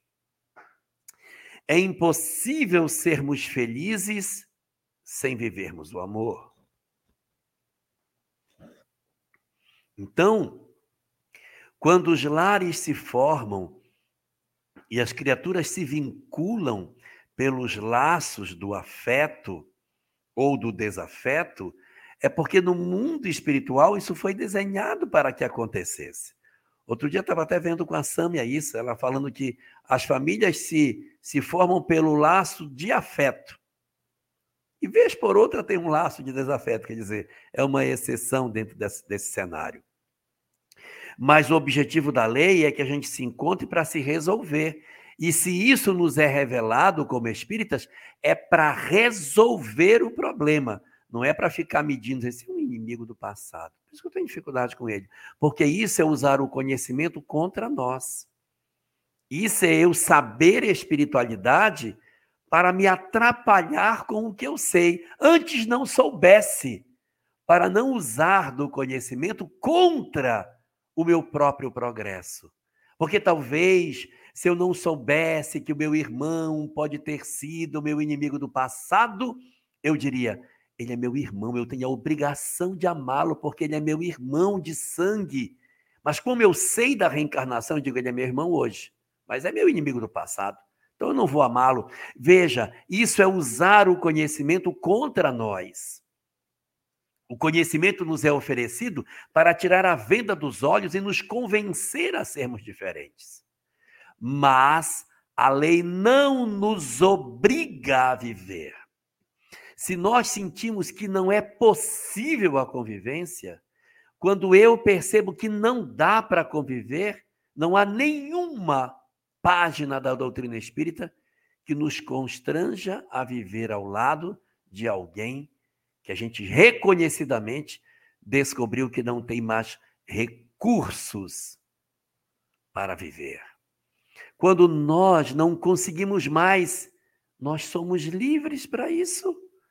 E de repente, para retomar a nossa história um pouquinho mais à frente, com essa pessoa ou com outro, Veja a questão 940. Não é necessário que nós nos impuser, de nós nos impormos obrigatoriamente esse castigo como se fôssemos obrigados a viver em todas as condições. As relações conjugais não são indissolúveis. Observe no Evangelho segundo o Espiritismo: não separeis o que Deus juntou, o que tem contido lá dentro. Então a gente não pode dizer assim, ah, já que eu nasci com essa pessoa, que é meu pai, que é minha mãe, que é meu irmão ou que é meu marido, e eu odeio, eu vou ter que engolir esse sapo até o final. Pode acontecer até uma coisa pior. Pode acontecer até um assassinato, uma violência, um crime. Então nós somos convocados a mobilizarmos tudo de nós a favor da solução pelo bem, para a educação das nossas almas. Mas quando eu consultar o meu recurso psicológico e descobrir não tenho mais condição, mobilizei tudo o que acontece, que eu posso fazer. O que, que acontece? Eu digo, não tenho mais. É melhor, então, que eu encontre uma outra forma de trabalhar esse sentimento. De repente, lá na frente, a gente consegue até se reconciliar. Mas, num certo momento da história, um afastamento pode ser a notícia mais saudável que a gente tenha para viver. Muito bem, Jorge. Queria aproveitar enquanto a Divina prepara para poder fazer uma pergunta, lembrar que ontem, 1 de maio, aniversário do professor Eurípides Barçanufo. É, esse grande trabalhador, divulgador também da doutrina espírita, aqui pertinho de Uberlândia, Sacramento, de Sacramento para o mundo. 1 de maio de 1880. Verdade. Divina, traz a próxima pergunta. E dia do trabalhador também, né, Rubens? É verdade. então, olha só. Detalhe, Vani... desencarnou na pandemia, viu? 1 de novembro de 1838. É, ele, ele teve 38 anos, 1918. Isso. 1918. A Vânia Lani é, ela pergunta o seguinte: Jorge, o senhor às vezes menciona que certos casos podem ser prova, expiação ou missão, exceto as doenças mentais. O senhor, por favor, poderia esclarecer isso melhor? É porque as doenças mentais, elas não podem ser um processo missionário. Quem de nós poderia exercer um papel de missionário com limitações do ponto de vista intelectual. Mas as demais circunstâncias que a vida nos oferece, elas podem ser aproveitadas de toda forma. E isso é importante que a gente compreenda para que nós não tenhamos a leitura rasa de nos debruçarmos na janela e dizer, olha, vai fulano puxando da perna. Sabe o que é isso? Expiação. Pode não ser. Nós temos uma tendência danada de olhar para as pessoas e dizerem, ah, sofre, é expiação. Sofreu expiação. Dá uma olhada no caso de Lívia, no livro Há Dois Mil Anos. O sofrimento dela era expiatório ou era missionário? Os espíritos missionários, quando eles querem socorrer alguém que está na retaguarda, eles reencarnam sabendo que vão passar por muitas dores, exatamente para tentar resgatar o que está lá atrás. Ele não sente a dor de resgatar o outro, porque é o amor que o move. Então ele visita o filho na cadeia, ele se dedica, vai juntar o marido na, no bar e leva para casa, ele faz todo um conjunto, todo um conjunto que diz respeito a essas movimentações espirituais sem dor. Olha a Lívia, filha com ranceníase, filho sequestrado. Você pensou que ia ter um filho sequestrado? Ficar ignorada pelo marido 25 anos dentro do lar? E não era expiação. Ela fez porque ela veio para resgatá-lo. Então, os sofrimentos, doenças, dores que, que passam pelas nossas vidas não podem ser consideradas sempre como sendo processos expiatórios, eles podem ser processos é, missionários. Espíritos superiores são assim. Sim, é, Jorge Klaber, o livro Renúncia é exatamente isso. As dores de Alcione no livro são expiatórias ou são missionárias? Aquele espírito que passa por uma série de dificuldades, está em expiação ou está em missão? Então a missão é assim: passa por sofrimento, passa por dificuldade, passa por dramas, às vezes doenças, conflitos, limitações. Mas nem por isso, nem por isso se sente abandonado por Deus. Olha o Chico, é angina, um olho que não funciona, pobreza, dificuldade, meu Deus mostrando. Irmã Dulce, um pulmão. Vida que segue. Mahatma Gandhi pegou um tiro para morrer. Jesus foi condenado à morte, à crucificação. Sócrates tomou cicuta. Buda foi envenenado com comida. Sim, sim, Vivian. Quinto Varro, no livro no livro é, Ave Cristo, é outro que se entrega ao trabalho de tentar resgatar o filho. O que Quinto Varro fez, que sofreu três machadadas para morrer, aquilo é expiação? Aquilo é por missão. Espíritos missionários se entregam ao processo de sofrimento sem medir o que estão fazendo. Então, as dores não podem ser medidas por nós como se elas fossem fruto sempre de um processo expiatório. Elas podem ser missionárias, sim. Elas podem ser é, é, expiatórias? Podem, mas elas podem ser missionárias também. E podem ser provacionais, que são as circunstâncias nas quais a gente, sem grandes evoluções, passa por uma experiência. Nem tudo que a gente passa na vida é por um processo obrigatoriamente é, expiatório ou, ou, ou, ou missionário. Tem coisas que a gente passa que são provacionais circunstâncias da própria existência, da natureza da prova. Então, a pessoa passa por uma dificuldade, um determinado problema, a pessoa teve Covid, e da Covid ela ficou com uma sequela. Ah, é obrigatoriamente isso aí? Não, da circunstância. Isso não, não obrigatoriamente. Isso tem que estar amarrado com o passado. Tudo, tudo, tudo que acontece está amarrado com o passado. Não, tem coisas que são do presente. São coisas do presente. Então, há, há provas há expiações e há missões. Como o espírito sente a experiência, é que indica se é prova, expiação, missão. A expiação ele tem a tendência de se revoltar, a missão ele passa serenamente e a prova ele balança entre as duas circunstâncias. Agora, a doença mental, ela tem a dificuldade de você não conseguir expressar você não conseguia apresentar isso para as pessoas. Uma doença física dá, mas uma doença mental não dá. Quantas pessoas hoje que têm algumas eh, lesões ou restrições do ponto de vista físico e deixam grandes exemplos para nós de superação. Podem estar em expiação? Pode, mas podem estar também em processo missionário.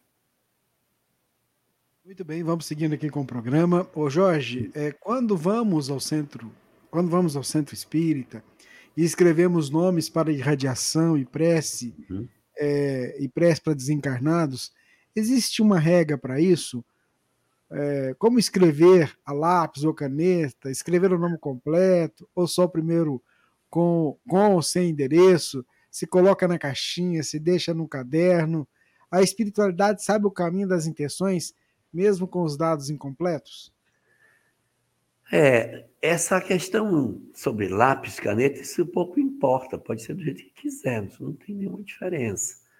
Colocar em caixinhas ou colocar num livro, é, na verdade, não é uma coisa que tem uma regra, isso depende muito de cada casa. Cada instituição tem seu, sua forma de funcionar, tem o seu o seu modelo de funcionamento.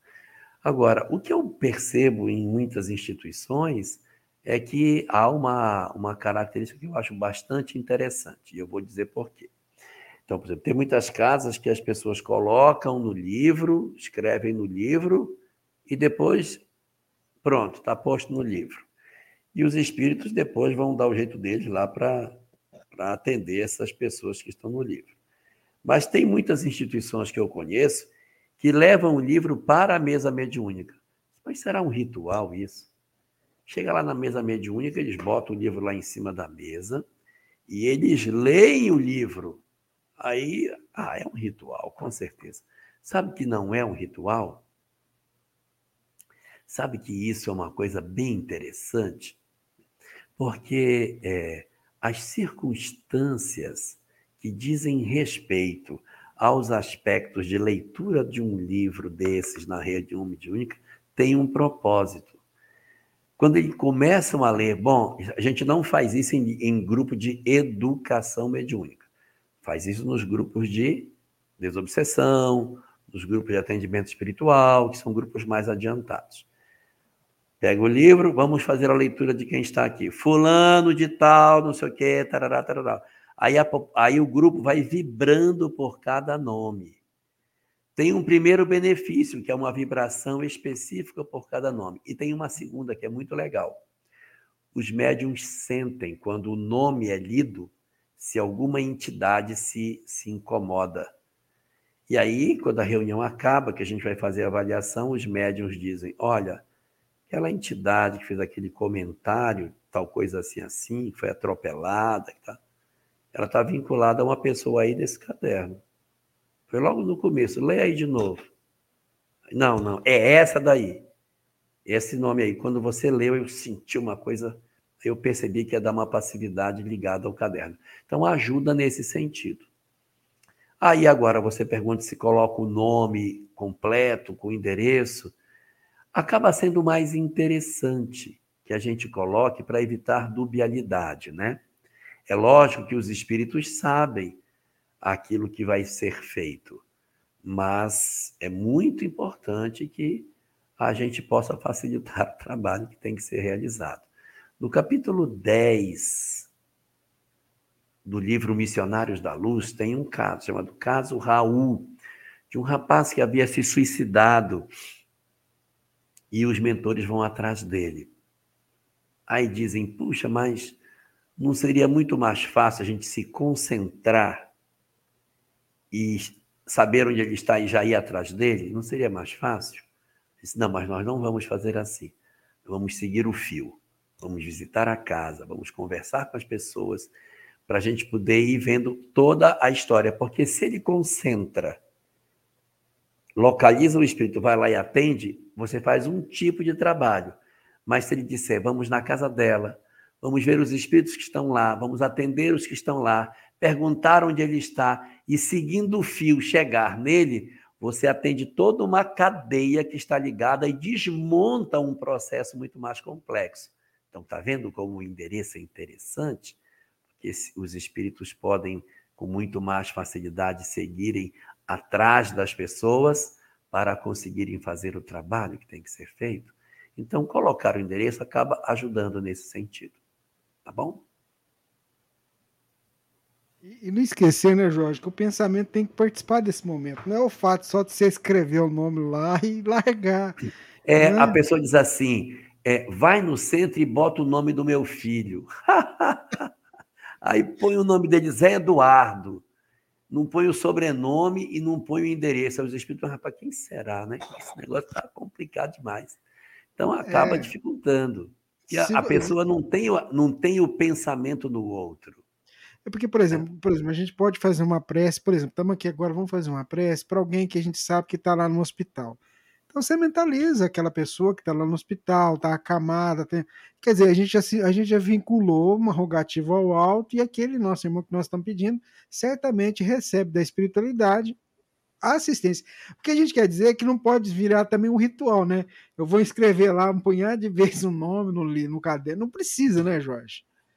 É, é verdade. E assim, é, o pensamento é o fio condutor. Quando você faz essa oração pelo cara que está no hospital, você mentaliza e os espíritos vão pelo fio. Exatamente. É mais fácil. Você deixa o livro lá, nem pensa na coisa, é que vai só, ser? Como, como, se fosse só um ritual, né? Porque é isso que a gente é. precisa compreender. Não, não, não, a gente, a gente é. tem que tirar esse mito do, do ritualismo, né? Que acontece. Sim. Então, a gente, a gente tem que se tem que se transformar nesse fio condutor. Mas a Divina tem uma próxima pergunta muito boa aqui também. Aliás, hoje tem pergunta boa demais da conta. É, eu queria até falar isso, né? São todas perguntas muito interessantes, né? Vindas. Pena, pessoal, que assim, agora, com essa forma que a gente está fazendo, a gente tem a oportunidade de voltar, né, em algumas Isso. questões. Porque o que a gente está fazendo? Só para o Jorge entender, as perguntas estão num banco de perguntas. Então, nós temos perguntas do programa, quando a gente começou, criou o banco. Então, a gente pode rodar aqui na, na, na, nas, nas, perguntas que chegam, numa, por exemplo, há três programas anteriores, e ver uma pergunta que não foi feita ainda. Então, você não precisa nem repetir a pergunta é. todo o programa. Entendeu? Então, fica, fica até mais fácil. Mas vamos lá, Divina. É, então você não fica triste, não, se a sua pergunta não foi feita, que vai chegar. Tá né? aqui. Tá é, vai chegar. Então, essa aqui é da Carlécia Ferreira. Ai. Ah, então deixa. Essa não vai fazer agora, não. Não podia. Né? Dizer o nome. É. Deixa em outro momento, é, em outro momento a Divina faz essa pergunta. Vamos deixar para outro programa. Eu fiquei falando demais. E, aí eu não prestei atenção. Então a gente Deixa. faz em outro programa, viu? Depois a gente, a gente vê no outro programa a gente faz essa pergunta. Hum. Vamos, vamos escolher uma Desculpa. outra. Desculpa. Vamos escolher uma, porque às vezes não era para fazer agora também, né? Vamos lá, a Divina vai escolher uma outra pergunta, mas enquanto a Divina escolhe outra pergunta, deixa eu aproveitar esse momento para o Jorge tomar uma água e eu também divulgar aqui os nossos parceiros, né? Estão sempre com a gente, fazendo o trabalho. A gente abriu o programa e o Rubens esqueceu, então tá lá o pessoal da FEB TV, da Rede Amigo Espírita, da TV 7, da Web Rádio Amigo Espiritual, o pessoal do Espiritismo.net, o pessoal da Portal da Luz, da TV Secal, da Ediluz, do IDEAC, os nossos amigos do Seara, né, que também estão sempre com a gente. Muito obrigado a cada um de vocês que nos ajudam a fazer esse programa. Já estamos na edição número 105. A Divina traz para a gente a próxima pergunta. Então, o nosso companheiro da Casa Espírita Seara de Luz de Guarantã do Norte, Mato Grosso. Eu pensei que você não estava ouvindo, por isso que eu falei, não vou, eu vou perguntar, eu vi que você abaixou, falei, deixa eu vou falar não. Então, essa é uma pergunta vindo da Letícia. Ela faz um questionamento também, viu, Jorge?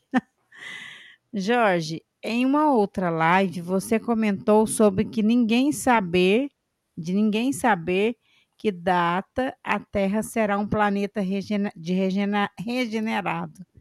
Mas Chico diz no Pinga Fogo é, que Emmanuel afirma que a Terra será um planeta regenerado em 2057. Gostaria de entender um pouco melhor sobre isso. Eu também. Porque, assim, o programa, o verdadeiro, o Pinga Fogo verdadeiro, Chico diz assim, num certo momento. Um tempo de dois séculos após a publicação de O Livro dos Espíritos é um tempo suficiente para que a Terra se transforme. Falar dois séculos depois da publicação de O Livro dos Espíritos não aponta para o ano de 1800, do ano 2057. Porque o relógio de Deus não tem ponteiro. Qual foi o ano em que o mundo saiu de mundo primitivo para provas e expiações? Já tivemos uma outra transição lá atrás. Nós estamos vivendo agora a segunda transição, saindo de provas e expiações para a regeneração. E se nós formos imaginar, esse processo ele não é uma virada de chave, isso é um processo gradual, é como o amanhecer. A cada dia vai tendo mais característica, vai tendo mais, mais, até que a gente vai dizer, ah, já temos a característica de um mundo de regeneração. Nós já temos uma série de indicativos de transformação. Preocupação com a ecologia, preocupação com o planeta, essa busca pela espiritualidade que está acontecendo no planeta, são sinais de que a nossa sociedade está amadurecendo. Então, nós já temos vários momentos de percepção de que o nosso mundo está vivendo um mecanismo de transformação, mas ainda está muito longe para acontecer. Então, não dá para a gente contar no dedo, mas eu posso ajudar a gente a achar essa data. Já que você quer uma data, vamos ajudar a data. As grandes chagas da humanidade são o egoísmo e o orgulho. O egoísmo gera concentração de riquezas, que gera fome. Para vencermos essa etapa e passarmos para uma nova condição espiritual, nós temos que vencer a fome, vencer o egoísmo, acabando com a fome no mundo. O orgulho gera a sensação de que somos superiores aos outros, promovendo os processos de exclusão e os fenômenos de intolerância que a nossa sociedade possui. As concentrações de poder geram intolerâncias raciais, intolerâncias sociais, intolerâncias religiosas, intolerâncias políticas e a própria guerra. Para vencermos essa etapa, teremos que vencer a guerra e as intolerâncias. O processo de distanciamento do homem no sentido da vida produz em nós um desrespeito pelo meio ambiente e nós destruímos o meio ambiente. Para ingressarmos numa nova etapa, a gente precisa respeitar o meio ambiente. Então, se você quer saber quando que a regeneração estará estabelecida na Terra, será quando nós não tivermos mais a fome, o mundo não viver em guerra e nós respeitarmos o meio ambiente. Não estou pedindo muita coisa. Não estou querendo que os homens sejam anjos. Só que não haja fome que dá para fazer, é só querer, e que não haja guerra, dá para fazer, porque é só querer. E que a gente respeite o meio ambiente. A gente já tem lei para isso, é só fazer. Não fazemos porque não queremos. Então, na hora em que a gente terminar com as guerras, não tiver mais fome e o meio ambiente for respeitado, estamos na regeneração. Se der para fazer isso daqui a 25 anos, 25? 35 anos, com a, o ano de 2057, beleza. Não sei se em 35 anos a gente faz isso. Acho que não. Mas a gente não tem como entrar na regeneração de outra forma. Agora, eu quero lhe dizer que no livro dos médios, no item 267, no parágrafo 8, existe uma colocação muito clara de Kardec sobre isso. Se a de Chico não é clara com relação a ano, mas fala de dois séculos, um tempo bom, dois séculos.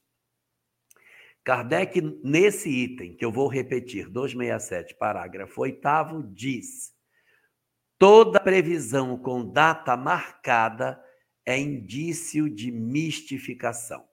Então a gente tem que rever isso com carinho, Porque se Chico tivesse, e ele não fez, predito uma data, seria um processo de mistificação, porque o livre-arbítrio do homem tem que ser considerado.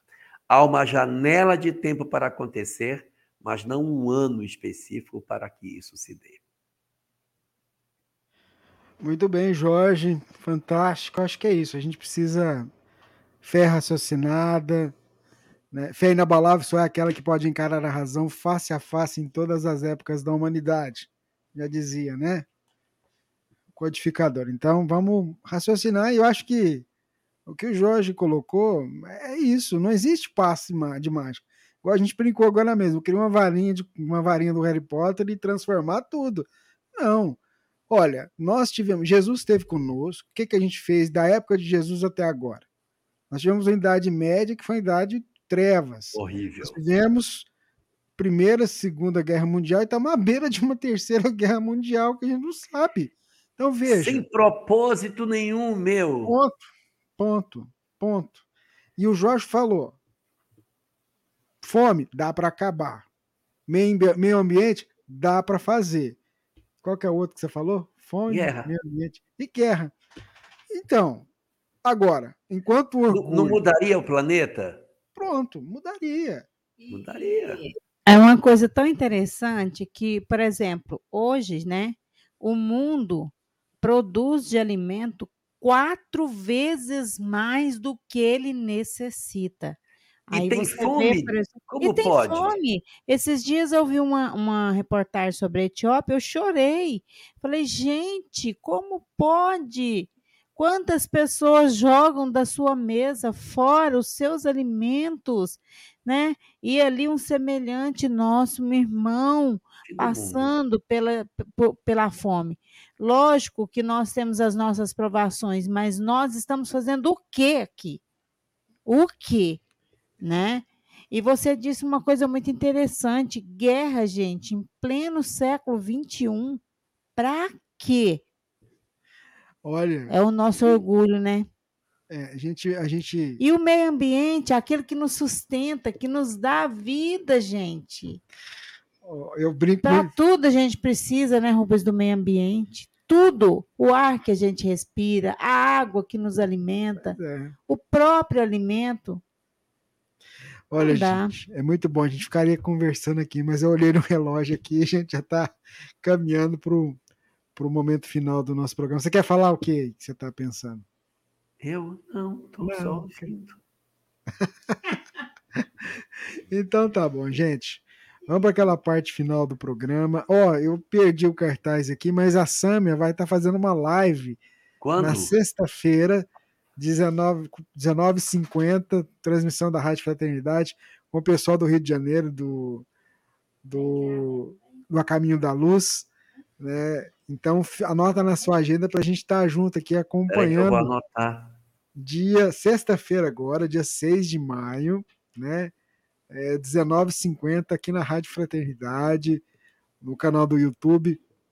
Essa live que a, a live que a vai estar tá vai tá fazendo aqui com os meninos do Rio de Janeiro e a gente vai estar tá retransmitindo. Eu, eu perdi o cartaz aqui, ó. mas tudo bem, já está dado o, o, o recado. Né? Deixa eu ver se eu consigo confirmar aqui. Isso, ó. o tema é fascinante, como diria o aniversariante de, ó, de Valdo, fascinante. Meu reino não é deste mundo. Meu reino não é deste mundo. Manda o link para eu, pra eu saber. Então tá bom, eu vou mandar assim, pode deixar, nós vamos divulgar direitinho. Só peço desculpa aos meninos, porque eu acabei perdendo aqui na hora de colocar no. Acho que eu vou estar tá livre. Vai, então você não marca nada, não, ó. Dia 6 de maio, 19h50. Tá? Vou falar. Se você tiver livre, você participar também. Então vamos fazer a nossa prece? Vamos lá? Então, como que você fala? Vamos orar. Vamos orar. Fala de novo, vai. Vamos orar.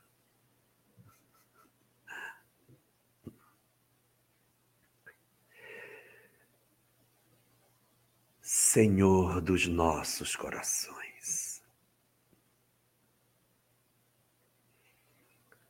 Nosso planeta precisa tanto de Ti, Senhor. nossas almas, carentes da tua presença augusta, ainda se debatem no materialismo infeliz, esquecidos da grandiosidade da vida. Seguimos pelos caminhos tortuosos, escrevendo páginas com tintas de sangue promovendo sofrimento e lágrimas em torno dos nossos passos e produzindo uma história que não precisaríamos viver. Nossas ilusões sobre o propósito da vida levaram as nossas almas à cegueira dos sentidos físicos e, por conta disso, delinquimos contra a tua lei e construímos, Senhor, uma sociedade da qual nos envergonhamos. Nos envergonhamos que tu nos visites e possas ver o descaso, a miséria e o abandono com o qual nós tratamos os nossos próprios irmãos ofereceste-nos tantas oportunidades para aprendermos o amor. Deste a todos nós lições sem contas para que aprendêssemos o caminho da luz.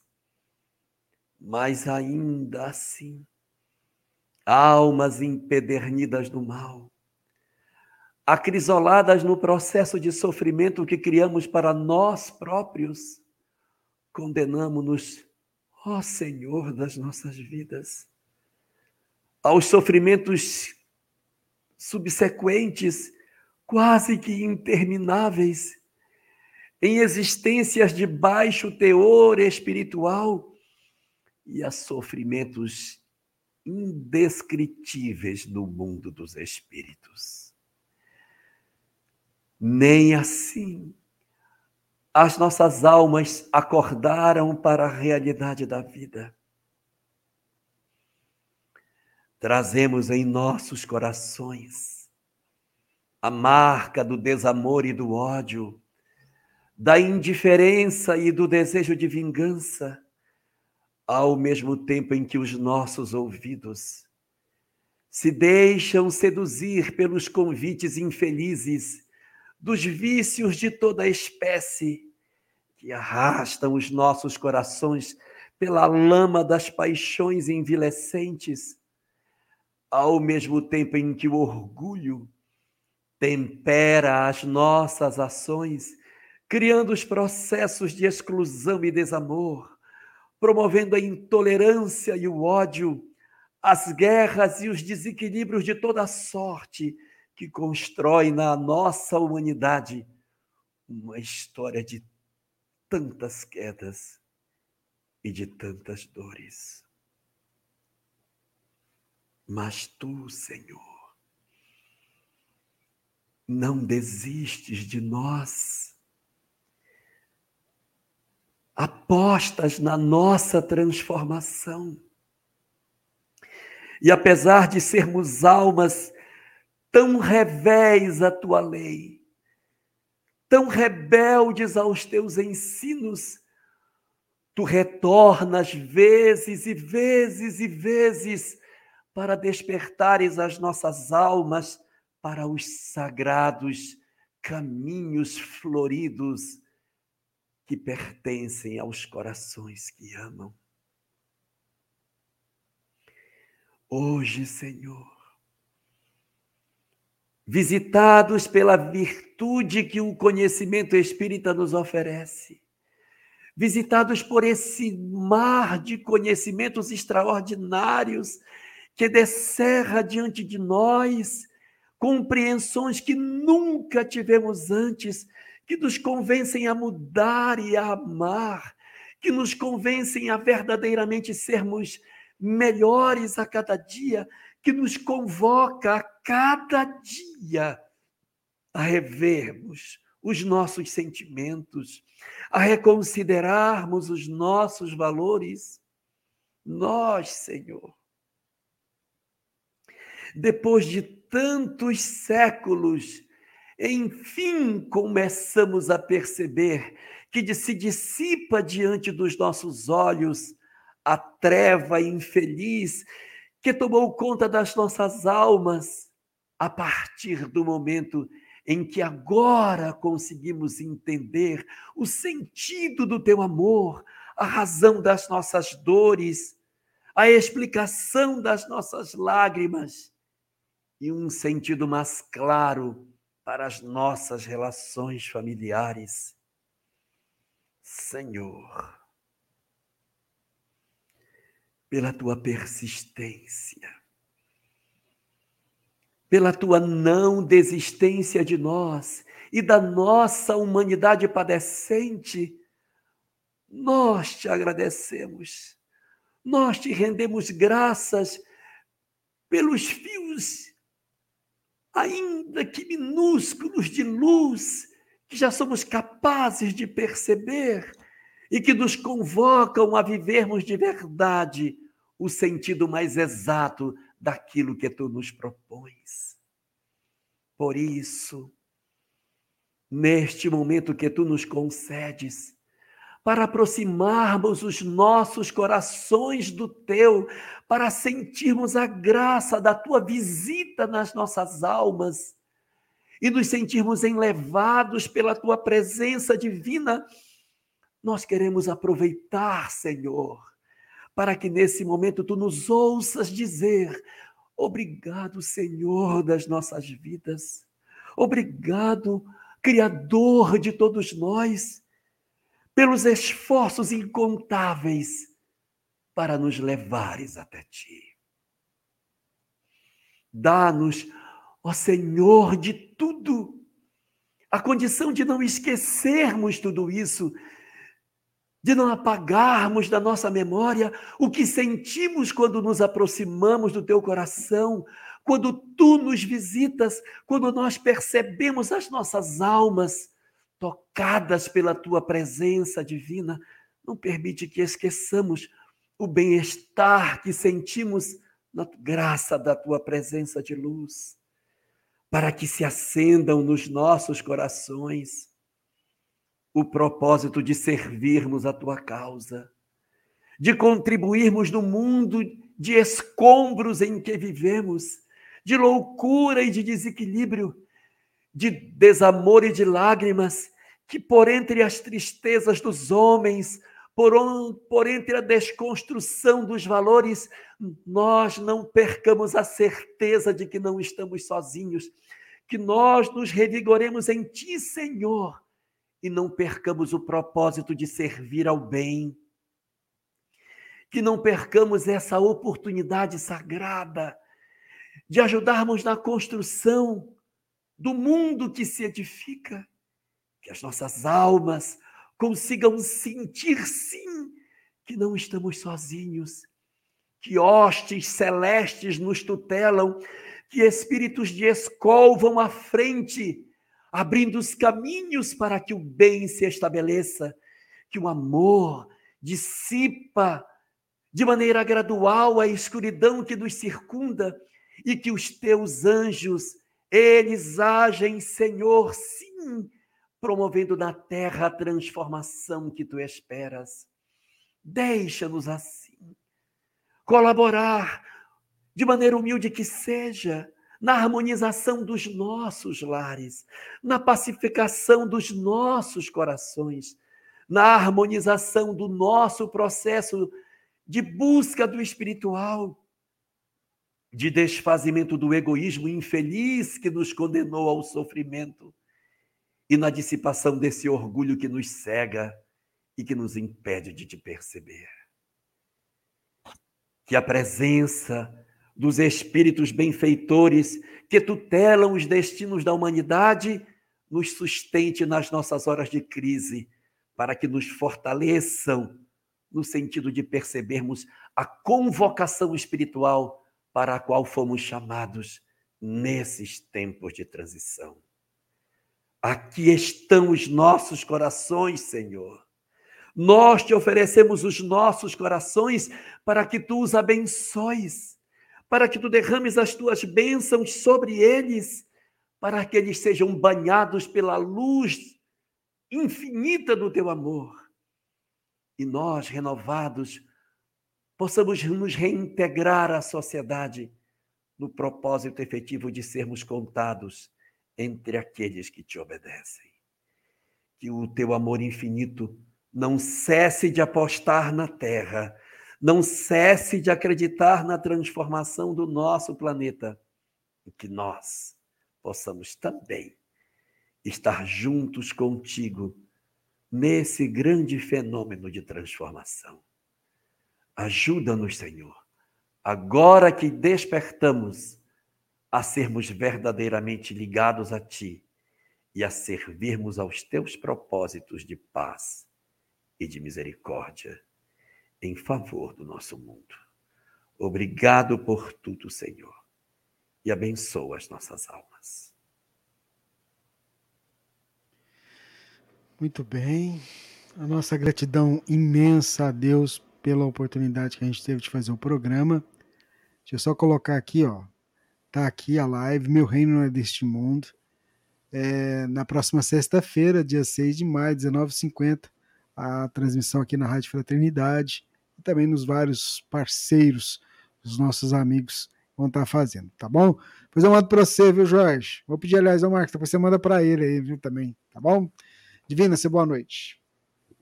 Então, boa noite a todos, né? E que tenhamos uma excelente semana. Você, Jorge. Uma boa noite para todos nós, que Deus nos abençoe e nos proteja também. Uma boa noite para todos.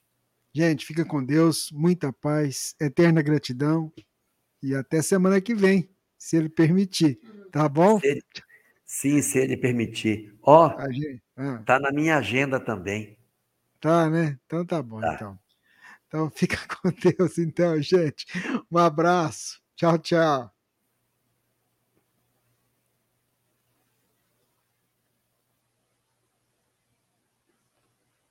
Esteja sempre em contato com o bem. No site e no aplicativo da Web Rádio Fraternidade, você encontra orações diárias, palestras e estudos que te sintonizarão com os ensinos do Cristo. Para acessá-los, basta entrar no site www.radiofraternidade.com.br ou baixar o aplicativo da Rádio Fraternidade. Neles, você pode ouvir a rádio em tempo real ou acessar o nosso acervo. Web Rádio Fraternidade, a emissora do bem na internet. Foi mais uma transmissão ao vivo da Web Rádio Fraternidade, a emissora do bem na internet.